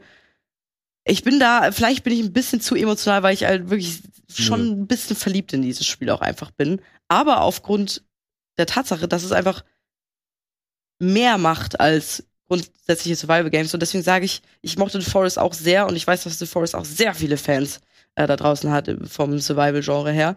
Aber Green Hell ist einfach komplizierter und nochmal so eins, eins tiefer. Also es ist einfach, das es hört sich so raus, als ob es einfach mehrere Systeme hat, die ineinander greifen können ja. und so nochmal so deine Story irgendwie mitprägen können. Ja. Das hört sich zumindest äh, für mich Fall. so an. Ja, letztendlich ist es natürlich schon auch so, wenn du stirbst, so dann äh, stehst du wieder auf und, all, du hast halt keine Items mehr. Aber ähm, es ist trotzdem sehr viel schwerer. Also die, oder einfacher gesagt, es ist sehr leicht zu sterben. Ja. Und man hat ja schon den Anspruch trotzdem zu sagen, hey, also warum startet man sonst ein Survival Game? Ich möchte so lange wie möglich überleben. Und das ist schon hart, wenn da irgendwie auch so Ureinwohner kommen, äh, komplett ausgerüstet mit Knochenkram und dich plötzlich anfallen, während du denkst, yo, was ist das für eine Schlange? Kann ich die für irgendwas anderes gebrauchen? Mhm. Und das ist halt wirklich, also ähm, wie hat Jules das gesagt, mit dem spiele ich das momentan? Ähm, er hat irgendwie gemeint, ey, bei jedem Spiel guckst du nach oben und guckst, was passiert weit weg und, und äh, in die Gesichter der Gegner und sowas. Green Hell ist das Spiel, wo du nach unten guckst. Lass mich nicht in irgendwas reinlatschen, was mich innerhalb von Sekunden umbringt. Witzig, okay. Und das ist halt geil. Ich finde, man, man ist sehr viel unsicher in, in dem Dschungel von Green Hell. Und wie gesagt, das ist schon eine Weile her, also ist schon so ein bisschen älter. Aber sie haben einen coolen Twist gefunden, um zu sagen, yo, ey, spielt es doch noch mal. Mhm. Und das, die haben mich wieder gekriegt. Cool. Gregor, sehen wir dich bald im, nicht, im ne? Wald schön hier mhm. hacken, die Nummer und dann hier die? Ja, ist auf jeden Fall, aber nicht bei Green Hell. Ey, Gregor und meine Spiele, wirklich, ist wirklich so. Ja, aber es ist, aber äh, richtig. Ich meine, es ist, das ist ja das Schöne an, an dem Laden hier, dass wir so viele mhm. Leute mit unterschiedlichen Geschmäckern dann jetzt hier mit dabei haben. Und ich sehe hier auch den Appeal. Ich, wenn ich das sehe, denke ich, in erster Linie an Far Cry. Sowas, aber es ist natürlich ein komplett anderes Genre. Ja. ja. Na, das gibt's ja auch Survival und dich selber heilen und alles, aber so reduziert, dass es wahrscheinlich nicht anstinken kann gegen die Komplexität von so einem Spiel. Äh, gar nicht. Und ähm, ja, so viel mehr. Ich, ich bin, glaube ich, eher so der, der Story-Typ und Adventures und solche Geschichten und ein bisschen weniger Survival. Deshalb. Kann ich verstehen. Ich finde es aber auch cool. Ähm, wie gesagt, ich habe ja gerade gesagt, dass ich das mit Jules aktuell spiele, diese neue Erweiterung ähm, von der GameStar. Liebe Grüße. Und äh, wir sind halt zum Beispiel sehr verschiedene Charaktere, was das Survival angeht. Er ist wirklich so, okay, ich gehe mal exploren und ich gehe nach da vorne und ich rede mal mit den Ureinwohnern. Ich so, was willst du mit den Ureinwohnern reden? Stirbt, weil er wieder in irgendeine dumme Scheiße gelatscht ist. Und ich bin so, okay, ich brauche den Verband mit diesen Blumen und dann muss die Blume die Farbe haben, dass ich da den, das Kraut rausbekomme, um das mit dem Verband miteinander zu verbinden und dir auf den Boden zu legen, dass du nicht alle zwei Sekunden stirbst. Und das ist geil.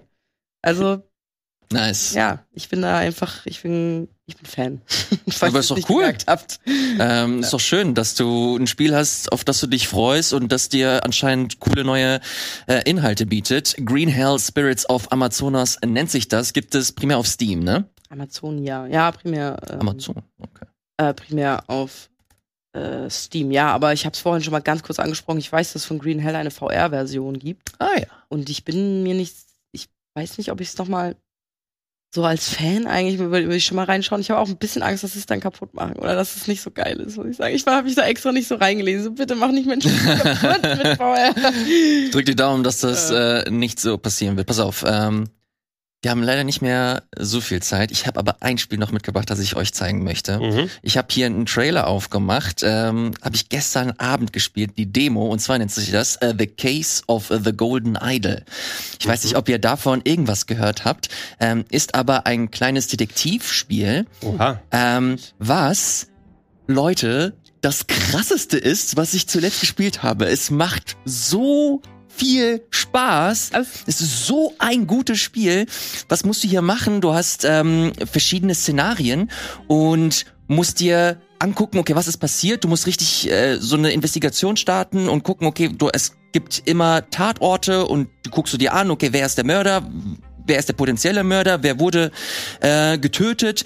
Was liegt da so rum? Du musst andere Leute befragen und je mehr du Leute befragst, je mehr du dir anguckst, desto mehr Wörter sammelst du.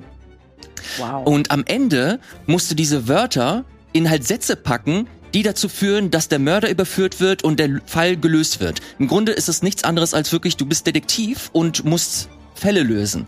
Ähm, geht halt sehr stark in Richtung The Return of the Obra Dinn, ähm, was in diesem Genre ein, einfach für mich persönlich so der Primus ist. Es gibt nix, also im Detektivbereich, im Detektivgenre gibt es kein besseres Spiel für mich als The, äh, the Return of the Obra Dinn.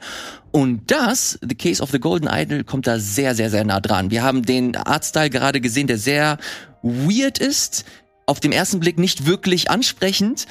Je länger man spielt, desto stärker gewöhnt man sich dran. Ähm, ich habe leider nur die Demo gespielt, deswegen kann ich nicht super viel zu sagen, aber die geht auch äh, gut und gerne mal äh, eine Dreiviertel bis äh, 60 Minuten. Äh, mir hat's extrem viel Spaß gemacht. Ich habe es primär mitgebracht, weil ich das dir, Gregor, unbedingt empfehlen möchte. Ja, ich glaube, die Demo werde ich gleich mal runterladen. Weil das, ja das, ist, das ist genau dein Ding. Ich bin zu 100% überzeugt, dass du das lieben wirst. Ähm, weil da sehr viele Adventure-Elemente mit drin sind, die nicht nervig sind, die echt smart sind, witzig, äh, extrem viel Charme.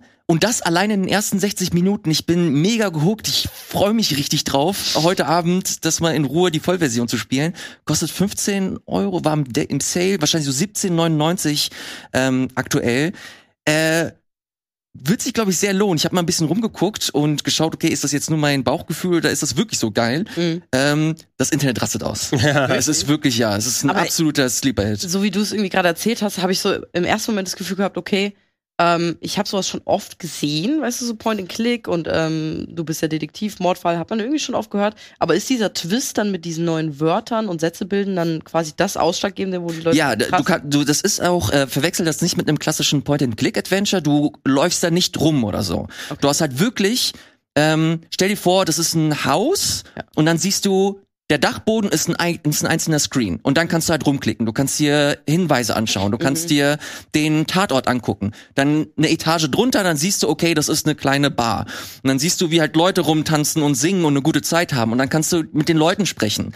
Oder du kannst dir den Boden angucken dieser Bar. Und je mehr du die anguckst, du hast keinen Charakter, der irgendwie rumläuft oder so, du hast wirklich einfach nur Szenerien, die du, wo du dich durchklicken kannst. Und je mehr du die anguckst, wie gesagt, desto mehr Wörter sammelst du. Und am Ende hast du halt so eine Tafel und du kannst halt wild hin und her Namen ähm, zu den jeweiligen äh, Platzhaltern setzen, Verben, äh, richtige Objekte auch. Alles, was du aufgesaugt hast. Okay. Und Alter, das ist einfach das krasseste Gefühl. Du fühlst dich einfach wie der krasseste Mensch der Welt, wenn du das nicht im First Try, nicht im Second, allein im dritten Versuch, wenn du halt wirklich verstehst, okay, das ist nicht richtig, du guckst dir nochmal Sachen an und dann checkst du die Connection, Mhm. du holst sie von den 20 Wörtern, nimmst du wieder das Richtige raus, es ist grün und du hast die Endorphine, die richtig reinkicken. Also, also wenn man wieder Glücksgefühle braucht. Ohne, das ist so ein gut designtes Spiel. Wow. Ähm, Freue mich richtig, richtig doll äh, weiterzuspielen. Ich hoffe, dass sich das bis zum Ende auch ähm, trägt und halten kann.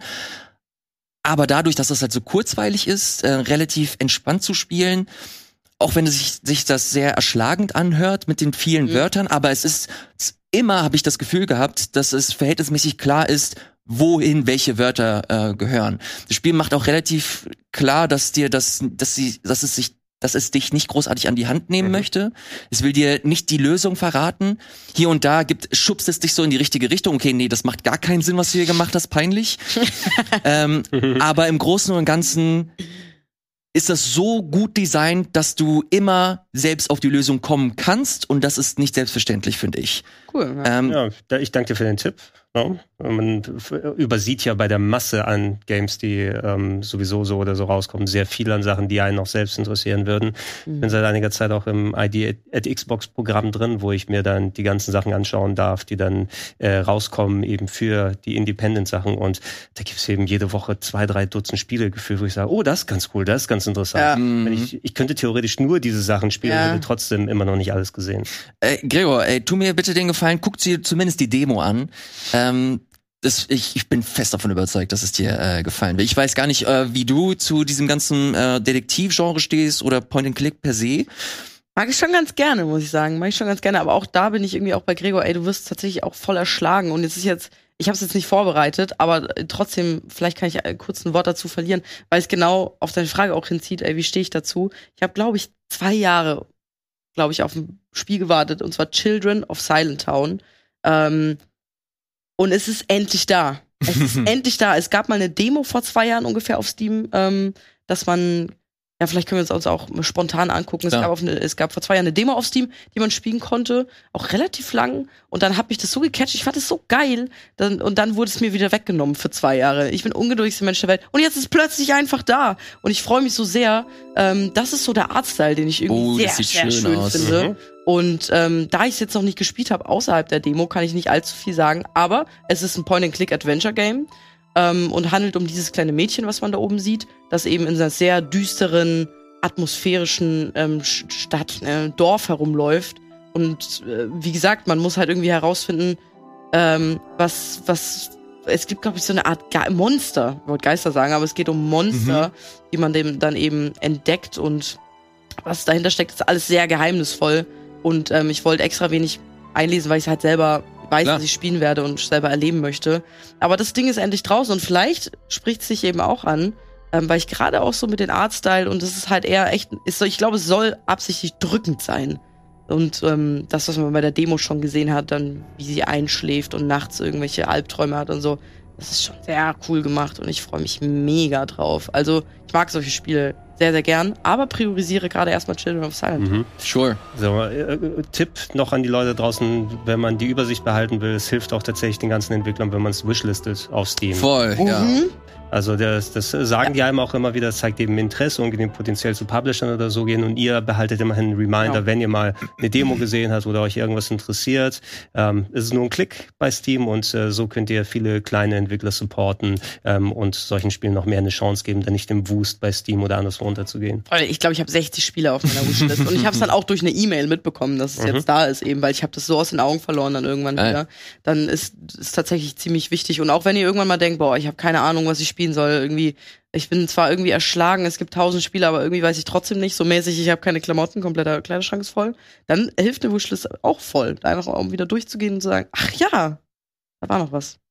Sehr gut, vielen, vielen Dank, äh, sowohl Janina als auch äh, Gregor für eure Einschübe. Gregor, bevor wir zu unserem großen ähm, Thema eigentlich kommen, wir wollen ja über Last, äh, The Last of Us noch ein bisschen sprechen, Mhm. hast du noch ein kleines Schmankerl mitgebracht. Äh, relativ frisch jetzt das Embargo durch. Ja, Ähm, wann ist es heute ausgestrahlt? 18 Uhr? Ich glaube schon. Ja, dann ist genau Embargo-Ende. Haben Boah. sie ausnahmsweise mal perfekt gemacht äh, für uns hier.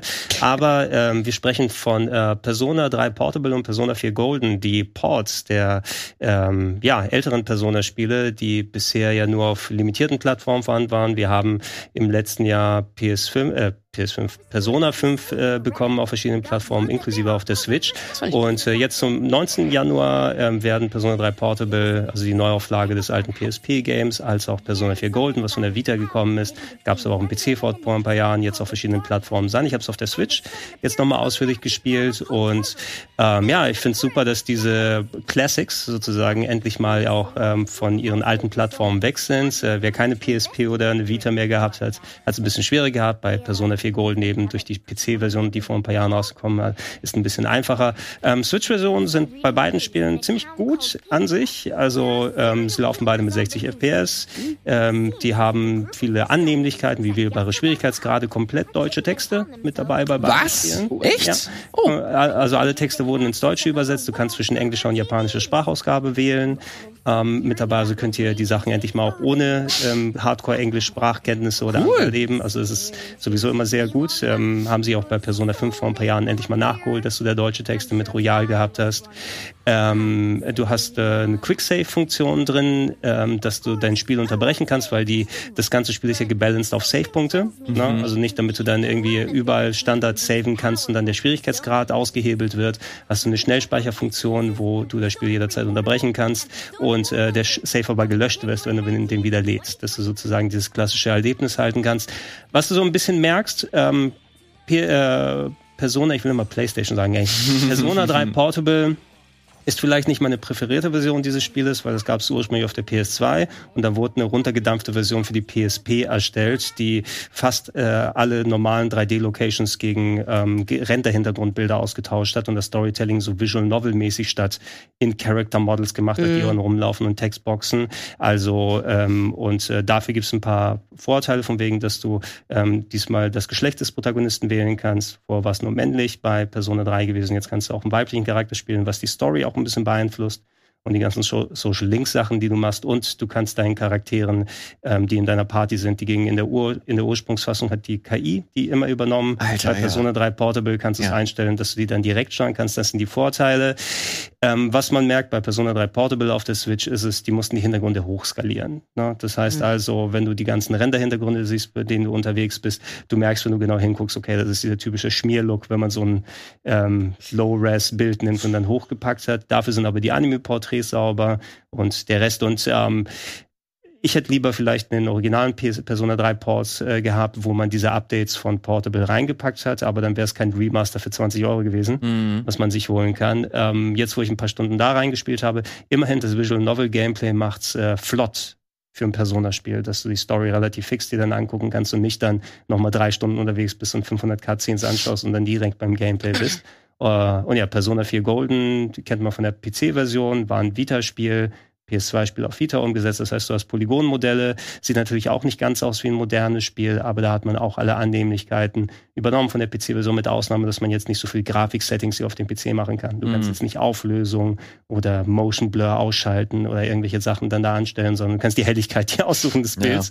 Ähm, läuft aber auch mit 60 FPS und ich meine, ich habe es damals auf der P PS Vita gespielt, Persona 4 Golden. Das war so gut auf der Vita. Na, und so äh, je, jetzt kann man alles sozusagen mit dabei haben. Und ich hatte mir Persona 5 nochmal Royal angeguckt, weil ich es vor ein paar Monaten verpasst habe. Ist auch ein sehr solider Switch-Port, äh, wobei 30 FPS. Dann. Da wollte ich gerade sagen, ähm, ich habe nämlich Persona 5 für die Switch äh, gespielt und Mhm. ich frage mich gerade, ob diese neuen Ports für mich auch zugänglich sind, weil das war auch mein erster Persona-Teil. Mhm. Und ich frage mich, okay, ist es dann schwierig für mich? Wie schätzt du das? Ja, was das Schwierige ist natürlich, du hast die, äh, vor allem, wie diese Spiele aufgebaut sind und die Gameplay-Progression, das Mhm. wird ja immer wieder verfeinert über die Ja. Jahre. Und du merkst schon, wenn du dann zurückgehst, nicht nur, dass die Optik dann entsprechend grob schlechtiger aussieht, also Persona 3 Portable ist eben jetzt ein PSP-Spiel. Du siehst mit den Blockhänden und alles, wie sie die Charaktere darstellen. Da musst du schon ein paar Schritte dann zurückgehen und auch gameplay-technisch.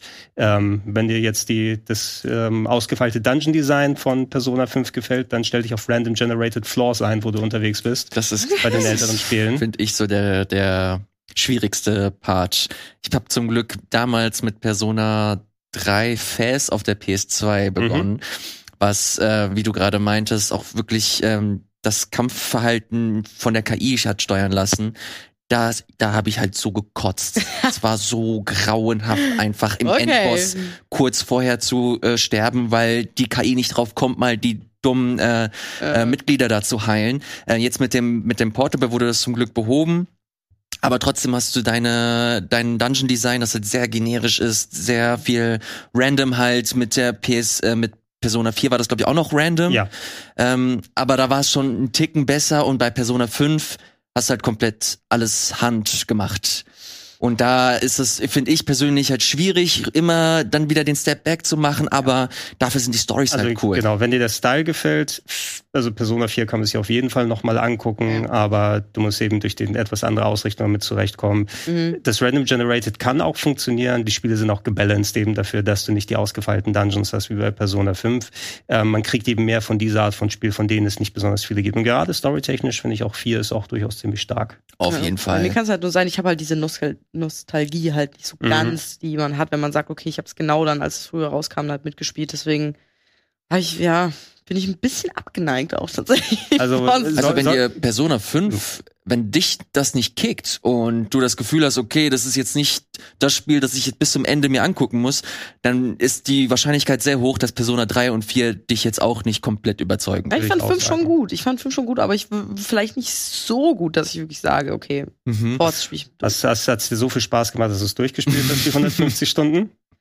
Nee. Äh, Vor allem habe ich auch für die Arbeit, habe ich auch dann, für die Arbeit dann, dann, dann ist das, mein Gefühl würde dann eher sagen, wenn du dann spielst, dann spiel das weiter. Ja, okay, ich glaube, ja. Wenn man sich jetzt heutzutage als jemand, der nicht die Nostalgie hat, mit ja. Persona 3 und 4 dann beschäftigen möchte, ich glaube, da muss ein Gefühl da sein, ich, du hast Persona 5 durch und sagst, ich will noch mehr. Mm. Dieses Verlangen muss da sein. Ansonsten ja. eben machst du nur Geschichtsunterricht. Ja, okay, ja, dann.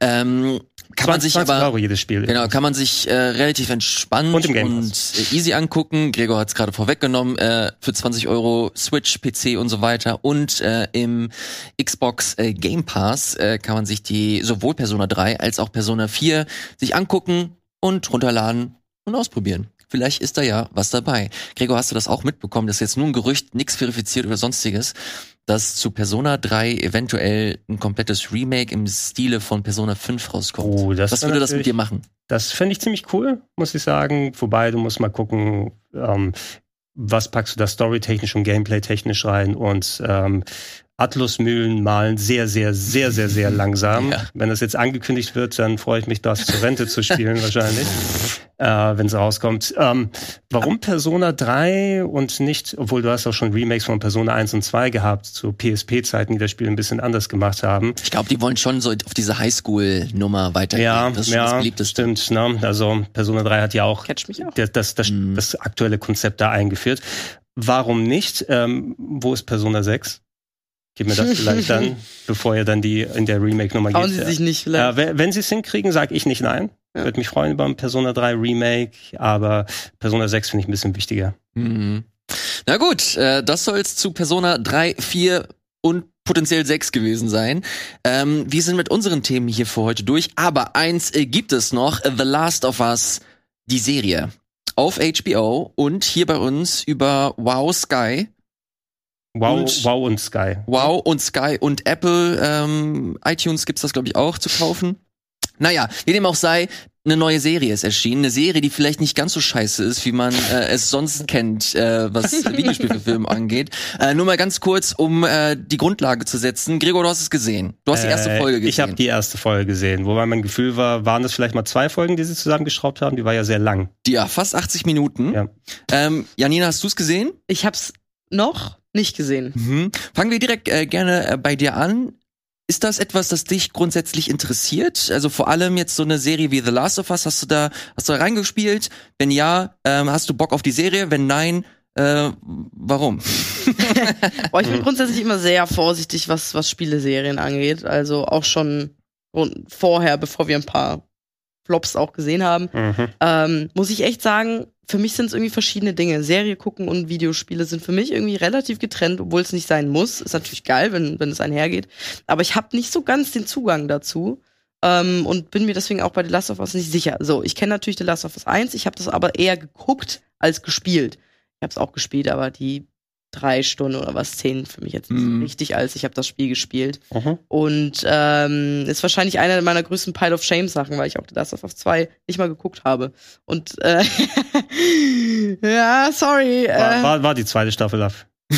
In der Serie. ja, Ich, ich, ich will dir gar nicht rein. aber ich bin eigentlich, ich bin eigentlich ein Story-Fan, aber es, irgendwie war es für mich, ich glaube, mir, macht es, die Erwartungshaltung macht, macht mir das ein bisschen kaputt, weil alle reden so groß von dieser Reihe und von dem Spiel und so, dass ich mir irgendwie denke, oh, keine Ahnung, ich muss das geil finden, oder? Und genauso ist bei der Serie, habe ich eben genauso Schiss davor. Das ist, das, mir ist die Erwartungshaltung irgendwie zu groß. ich, ich will dir da gar nicht reingrätschen, aber ich bin der Meinung, du hast die perfekte Ausgangslage für die Serie. Wirklich? Es ist wirklich, ähm, ich wünschte, ich wäre du und ich hätte keine, ich hätte nicht großartig das Spiel gespielt, Ja. weil ähm, wir werden gleich zu kommen.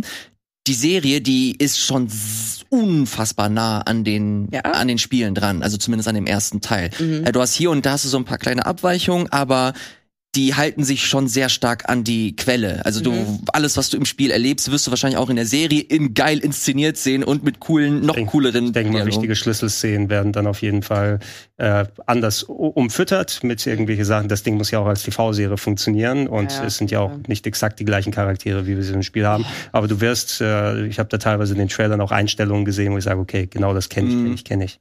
Okay, das ist quasi dann, dann ist es endlich weniger peinlich, wenn ich mir die Ich- ich würd- gucke, also wenn du- Ahnung habe. Ich würde dir sagen, wenn du potenziell Lust darauf hast und dir diese Welt äh, irgendwas gibt, Ja. dann ist das eigentlich perfekt. Ja? Also dann Okay. äh, würde ich dir echt sagen, scheiß auf das Spiel und guck dir die Serie an. Wirklich, würdest du lieber sagen? Ja, weil ich, äh, ich habe das Spiel ja damals zum Release durchgespielt und äh, also sogar zweimal damals, plus jetzt eben, da das Remake rausgekommen ist Mhm. vor ein paar Monaten, eben auch äh, relativ frisch da noch drin.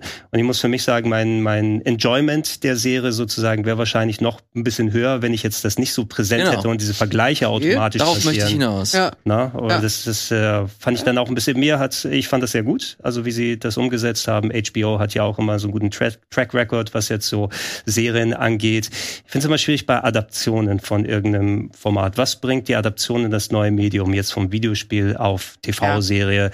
Ähm, mehr dazu. Also mein, Ja. mein, mein Lieblingsbeispiel ist so hier der, der erste Harry Potter Film, als er rausgekommen ist. Das ist ein ganz schrecklicher Kinofilm. Ne? Der hat zwar das Design und das Look, den Look and Feel ähm, äh, festgelegt äh, und äh, Musik und auch so top, wie sie das dann umgesetzt haben und wie Hogwarts designt ist, aber dem Film fand ich schrecklich zu gucken, weil es einfach nur eine Ande Aneinanderreihung von Szenen ist. Persönliche Meinung sind wir jetzt hier wieder mit dabei. ne? Und da haben es da haben's andere Harry Potter Filme später besser gemacht. Ja? Und deshalb fand ich, okay, die Adaption hat mir da leider nicht gefehlt, weil als Film hat das nicht funktioniert. Ich bin auch kein Fan vom Watchmen-Film beispielsweise. Der Okay, hat echt viele coole Szenen. Hier jetzt, ähm, was bringt mir der Mehrwert als TV-Serie gegenüber dem Spiel? Weil, wenn du es bedenkst, The Last of Us ist eigentlich eine bisschen etwas andere Zombie-Story mit gut Mhm. geschriebenen Charakteren. Ja. Ich habe acht Millionen Zombie- Zombie-Serien und Filme, die es gibt. Und was macht es so anders? Wie äh, vermengt es das außer, oh, guck mal, das kenne ich, weil ich das Spiel gezockt habe. Und da bin ich so ein bisschen noch darauf hin, zu gucken, ob mich auch diese TV-Serien-Adaption so mitnehmen wird, wie das Spiel durch die Immersion es gemacht hat. Ja. Ja. Ähm, nur um kurz zurückzurudern und die, die Leute, die Hasskommentare gerade schreiben, auch wieder löschen bitte. Persönliche Meinung. Ich, mö Äh, ich möchte nicht sagen, dass äh, das Spiel schlecht ist oder so. Aber ich finde, Nee, wenn man jetzt eh nicht so die Muße hat, ähm, das Spiel zu spielen und jetzt diese Serie da ist, die sich halt zumindest für mein Empfinden sehr stark an das Quellmaterial hält, ähm, dann würde ich auf jeden Fall die Empfehlung aussprechen, ähm, dann lasst das Spiel lieber liegen und guckt euch die Serie an, weil sie einfach unabhängig davon sehr gut produziert ist. Ja. Ähm, fantastische, äh, fantastischer Cast. Mhm. Pedro Pascal äh, spielt Joel und Ellie einfach mal fucking Bella Ramsey. Liebe Bella Ramsey, dass sie die für Ellie bekommen haben und die das auch so gut macht. Ja, nicht vergessen Anna Torf als äh, Tess. Ja. Wenn man vielleicht aus von Fringe, wenn man die Serie geschaut hat. Das macht einfach- Cast ist schon ziemlicher Hammer. Das macht sagen. einfach sehr viel Spaß, denen zuzugucken und wie sie das interpretieren. Jeder weiß, ähm, dass der Anfang von, von The Last of Us auch hittet. Äh, der ist nicht ohne. Und da hatte ich so ein bisschen Sorge, okay, vielleicht ist es ein bisschen zu nah dran. Aber die Performances, die haben mir dann trotzdem irgendwie noch was gegeben, Ja. wo ich das Gefühl hatte, okay, ich, ich ziehe hier gerade eine coole neue ähm, Geschichte für mich. Also die, diese, diese ständigen Vergleiche in dem Spiel, die ich noch nicht abschalten konnte, waren eben so ein bisschen schwierig für mich. Ich äh, finde den, den der Cast ist toll, aber ich muss erstmal noch mal Pedro Pascal fühlen als Joel. Ne? Der fühlt sich noch nicht so ganz an wie Joel. Ach, wer ist wirklich? es, es braucht, Der ist bei mir 100% es, es, es braucht noch ein kleines bisschen. Es liegt, glaube ich, aber auch eher daran, weil Pedro Pascal so präsent ist in vielen anderen Sachen. Ne? Wenn du jetzt über Mandalorian erlebt hast oder bei Mhm. Game of Thrones, ne, der ist einfach immer sehr herausstechend und der ist im, er ist Joel, aber ein anderer Joel als der, den ich kenne. Auch Bella Ramsey habe ich noch nicht so ganz ein Feeling dafür. Ich glaube, sie wird ganz cool in der Rolle sein, hat auch noch nicht so viel zu tun bekommen. So ein bisschen hat man ihren Charakter dann daraus gesehen. Ähm, Tess fand ich cool, eben, aber auch sehr schön, weil die ganzen Charaktere, die dann äh, jetzt nochmal neu dargestellt werden, die müssen eben nicht zu 1000 Prozent genauso aussehen wie im Spiel. Ne? Und du sagst, okay, Pedro Pascal sieht nicht aus wie der Videospielcharakter von Joel. Hast du gewusst, dass Joel Miller ist anscheinend der Nachname? Oder? Ja, ja. Habe ich, Mhm. das habe ich morgen gar nicht gewusst, ey. Aber Joel Miller haben sie ihn dann genannt. Ähm, und äh, dieses Gefühl nochmal abzuschütteln, dass ich diese Vergleiche mit dem Spiel mache, oder im Spiel ist es so gewesen und da ist der Hund an die Fensterscheibe gekommen und hier haben sie diese Entscheidung getroffen. Abseits nochmal von viel mehr Änderungen, auf die ich jetzt spoilertechnisch nicht eingehen will, was jetzt so ähm, gewisse Gameplay, Gameplay-Elemente sage ich schon, äh, was gewisse Elemente des, des Franchises angeht, wie die Übertragung dieser ganzen ähm, Pilzgeschichten dann angeht und, und Ja. Äh, also kann ich mir auch vorstellen, dass sehr viel Nerd-Rage nochmal im Internet sein wird, weil ihr habt euch von der Vorlage zu viel wegbewegt und in anderen Punkten zu wenig. Ne? Und äh, insgesamt, äh, ich war echt gut unterhalten, finde auch den interessanten, dezent anderen Weg, den sie jetzt gewählt haben, der einem wahrscheinlich auf eine ähnliche Reise wie The Last of Us 1 das Spiel begleiten wird. Was eben, ich vorhin noch mal erwähnt habe, für mich dann noch mal am Ende funktionieren muss, ist es, wenn man das Gameplay-Element daraus nimmt, was bleibt übrig, außer eine gut geactete und geschriebene Zombie-Serie. Na, weil von sowas kann ich auch relativ viel haben. Du musst nicht immer den Vergleich mit Walking Dead dann nehmen, was dann komplett zerfasert ist gegen Ende. Mhm. Ähm, aber das, das, das, Gameplay hat es eben noch mal auf eine andere Stufe gebracht, dass du die Interaktivität haben kannst. Und das ist bei einer Serie natürlich jetzt hier nicht gegeben. Ja, äh, du hast hier und da äh, ein paar Elemente mit drin, die schon fast detailverliebt sind. Ich Mhm. habe äh, auf Twitter folge ich ein paar Leuten, die an dem Hauptspiel mitgearbeitet haben. Das sind halt wirklich so Art Designer, die, wo du im ersten Teil zum Beispiel mit Sarah durch das durch das Haus läufst, siehst du zum Beispiel die die Grußkarte, die Geschenkkarte, die du Joel Oh, mit dem äh, Dino, oder? Genau, Ja. genau, die du gemacht hast, aber vergessen hast, äh, Joel zu geben. Nein. Und wenn du das, wenn du die Serie siehst und du siehst, Sarah wacht auf, dann siehst du diese Grußkarte, siehst du auf ihrem Schreibtisch, wie sie sie, wie sie sie gerade gemacht hat. Mhm, das Also das ist einfach, da steckt extrem viel äh, Liebe zum Detail drin, so, vor allem für Fans, die ähm, halt wirklich jede Kante dieses Spiels kennen. Das ist die Chance von der Serie, vielleicht mal ein bisschen ein paar Sachen zu beleuchten, die gegebenenfalls, ich will jetzt nicht sagen, zu wenig Zeit im Spiel bekommen haben, aber eine andere Gewichtung haben, dass man mehr von Sarah jetzt gesehen hat, also ein bisschen mehr Build-up dann hat, als wie in der Serie, äh, wie es im Spiel gewesen ist. Ähm, das, äh, ich bin eh mal nach, den ersten, nach der ersten halben Stunde von The Last of Us, wenn ich spiele, komplett aufgelöst in Tränen, weil es mich Mhm. jederzeit emotional mitnimmt. Oh? Und das war bei der, bei der Serie jetzt genauso, muss ich sagen. Auch Ja. wenn es natürlich anders dargestellt wurde und der Aufbau, wie er da entstanden ist. Ähm, aber einfach so diese Grundsituation, wie die Emotionalität rüberkommt, das Hey, hat mich da auch mich. und ähm, wenn, wenn die Serie auf dem Weg weitermacht, also ich war auch dann ich glaube, die, die Unterschiede werden es für mich ausmachen. Ne? Zeig mal eine andere Perspektive von Tess zum Beispiel, als wie wir sie äh, in dem Spiel gesehen haben und mit anderen Interaktionen oder wie dann charakterisiert. Ich bin sehr gespannt. Äh, heißt, heißt der Bill? Ähm, der ähm, von, von Nick Offerman hier dargestellt, Oh, wo ich ja. glaube, das wird wohl wahrscheinlich Perfect Casting sein. Äh, sehr gespannt, wie seine Interaktionen sein werden. Und ähm, erste Staffel, wie viele Folgen haben die jetzt? Neun Folgen oder Oh, so? das ist eine gute Frage. Ich meine, die, muss ich meine, es sind neun Folgen. Ich weiß jetzt nicht, ob die alle 120 Minuten dann lang sein werden oder ob die zwei Folgen genommen haben und zusammengeschraubt Ja. für, das, für den Anfang. Es wird ja auch eine wöchentliche Ausstrahlung sein, schätze ich. Mhm. Es gibt ja bisher auch nur die erste Folge. Also ähm, haben die es bei solchen Sachen bin ich vollkommen okay damit. Da Ja. bräuchte ich jetzt nicht einen Binge-Watching-Dump, wo alle Folgen dann gleichzeitig da sind, sondern man kann sich jede Woche so ein bisschen darauf freuen und die Unterhaltung dann haben. Kann mir vorstellen, dass hier im Game Talk wahrscheinlich jedes Mal über die neue Episode so ein bisschen gequatscht wird. Stimmt. Ich sehe gerade äh, neun Episoden äh, wird es äh, wird es geben, alle so um die 60 äh, Minuten lang. Äh, Ordentlich. ja, die erste Folge, wie gesagt, war ein bisschen länger, fast 80 äh, Minuten.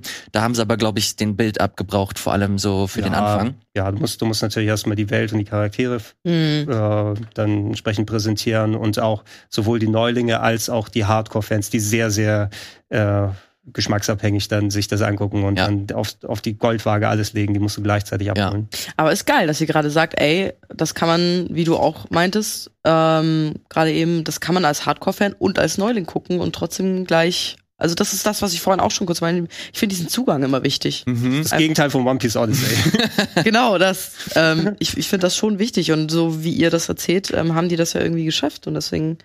Sehr Also was die spannend. erste Episode angeht, auf Ja. jeden Fall. Jetzt ist nur noch die Frage, äh, in the long run, also Ja. werden die Fans, die die Spiele rauf und runter gespielt haben, auch irgendwie was Neues rausziehen können. Ich habe gerade schon Mhm. angesprochen, dass ich die Performances einfach geil finde, aber ähm, wenn ich jetzt wirklich haargenau weiß, welcher Storybeat jetzt als nächstes kommt, dann ist natürlich auch so die die Überraschung irgendwann weg und dann Ja. wird das hier und da ein bisschen zu berechenbar. Ja, du, du, du hast bei, also na, eine Stelle, ich will die auch jetzt nicht konkret benennen, ähm, aber da hast du deutlich gemerkt, wo sie so ein Fake-Out gemacht haben. Mhm. Du weißt, äh, ich habe da da gesessen und ich weiß, okay, jetzt kommt dieser eine Moment und warte drauf, wo passiert, damit die nächste Szene dann losgeht. Und dann, oh, das passiert nicht, aber durch was anderes wird's dann gemacht in der ja, ich, ich sag's ja nach der Folge, welchen Moment ich meine, aber die, die haben schon bewusst mit den Erwartungen auch der Spielekenner dann gespielt, wo sie Momente umgedreht haben. ja. Aber ist ja cool eigentlich. Und das erhoffe ich mir, dass die das halt wirklich durchziehen, dass sie das auch wissen und da stehen halt mega fähige Leute mit hinter. Craig Mason ist unter anderem mit dabei, der hat äh, Chernobyl vorher gemacht. Ja,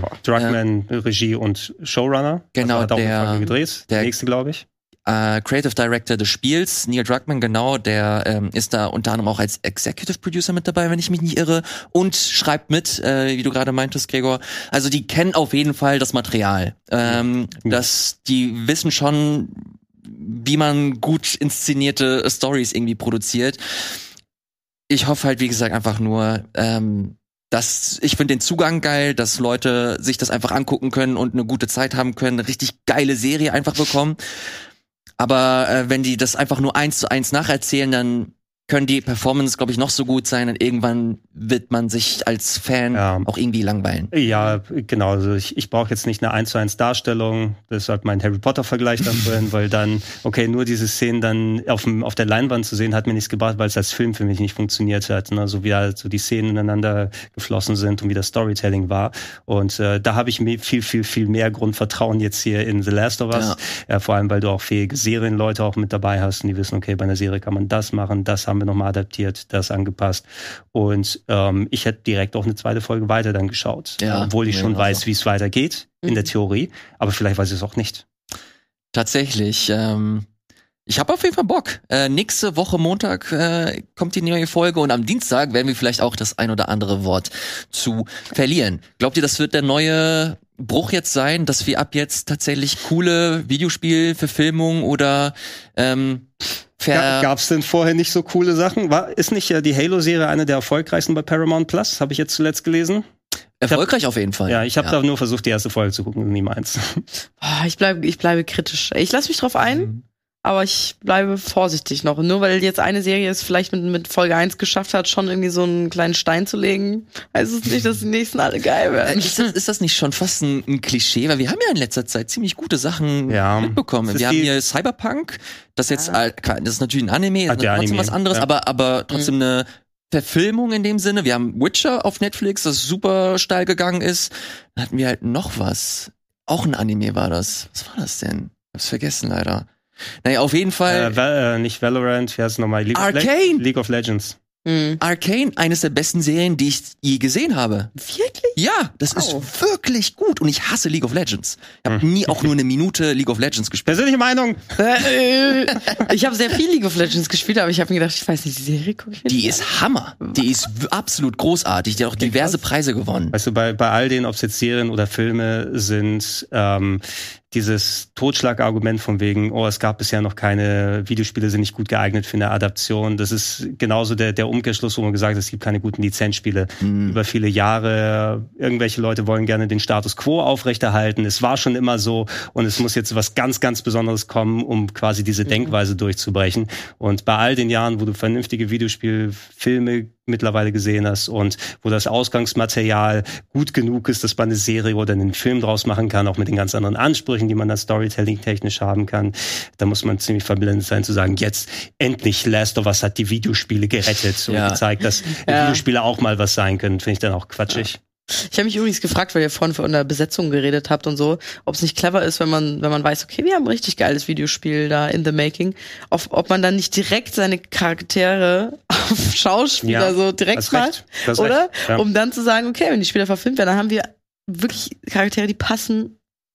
Das, es sind diese Aber Menschen. Trotzdem war Tom Holland und nicht Nathan Fillion, auch wenn das nicht der Schauspieler ja. dann war, aber Nathan Fillion hätte Nathan Drake sein sollen, auch Lust, wenn er älter ist. Lustig, dass du gerade dieses Beispiel nennst. Erinnert ihr euch, ähm, ich weiß nicht, ob ihr es mitbekommen habt, aber nee, nee, das, das Spider-Man, das Spiel, der erste, ah. äh, dass der Hauptcharakter geändert wurde. Ja, genau. Also, dass das näher an Tom Holland ist.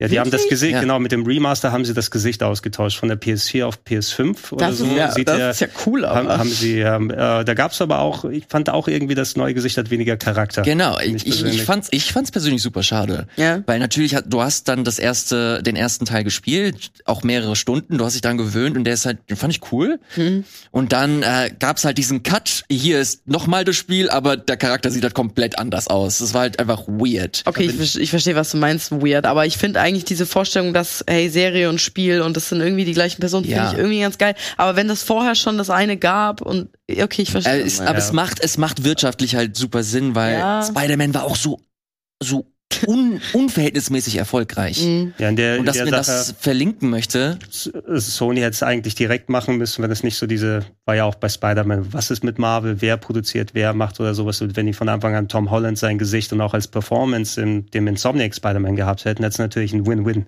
mhm. extra gehabt für alle Sachen. Aber du packst es damit, hast du ein bisschen weniger Freiheiten beim Storytelling. Ja. Weil bei, bei Comic-Verfilmung oder Comic-Spielen ist natürlich noch was extra. Ja. Mich würde es interessieren, zum Beispiel diese Sachen, die sowieso sehr viel auf Schauspieler setzen, wie diese ähm, Man of Medan, Until Dawn oder so, wo du eh dann richtige Schauspieler hast, mhm. die die Rollen verkörpern. Death Stranding. Death Stranding von mir aus. Ähm, aber da kannst, da kannst du ja wirklich die Leute dann auch nehmen und die Schauspieler direkt genau. passen. Ne? Und dann sagt man, wow, das ist ein, also da hast du so eine komplette Verknüpfung dann halt. Ja, also wenn jemals ein Death Stranding rauskommt äh, als Film und Norman Reedus ist nicht der Hauptcharakter, ja. also sorry, das ist doch Quatsch. Äh, ja, das wäre Quatsch. Aber vielleicht sagen ja auch, Norman Reedus ist zu alt. Du weißt ja nicht, wie Hollywood funktioniert, ja. bevor sie die Taschen aufmachen.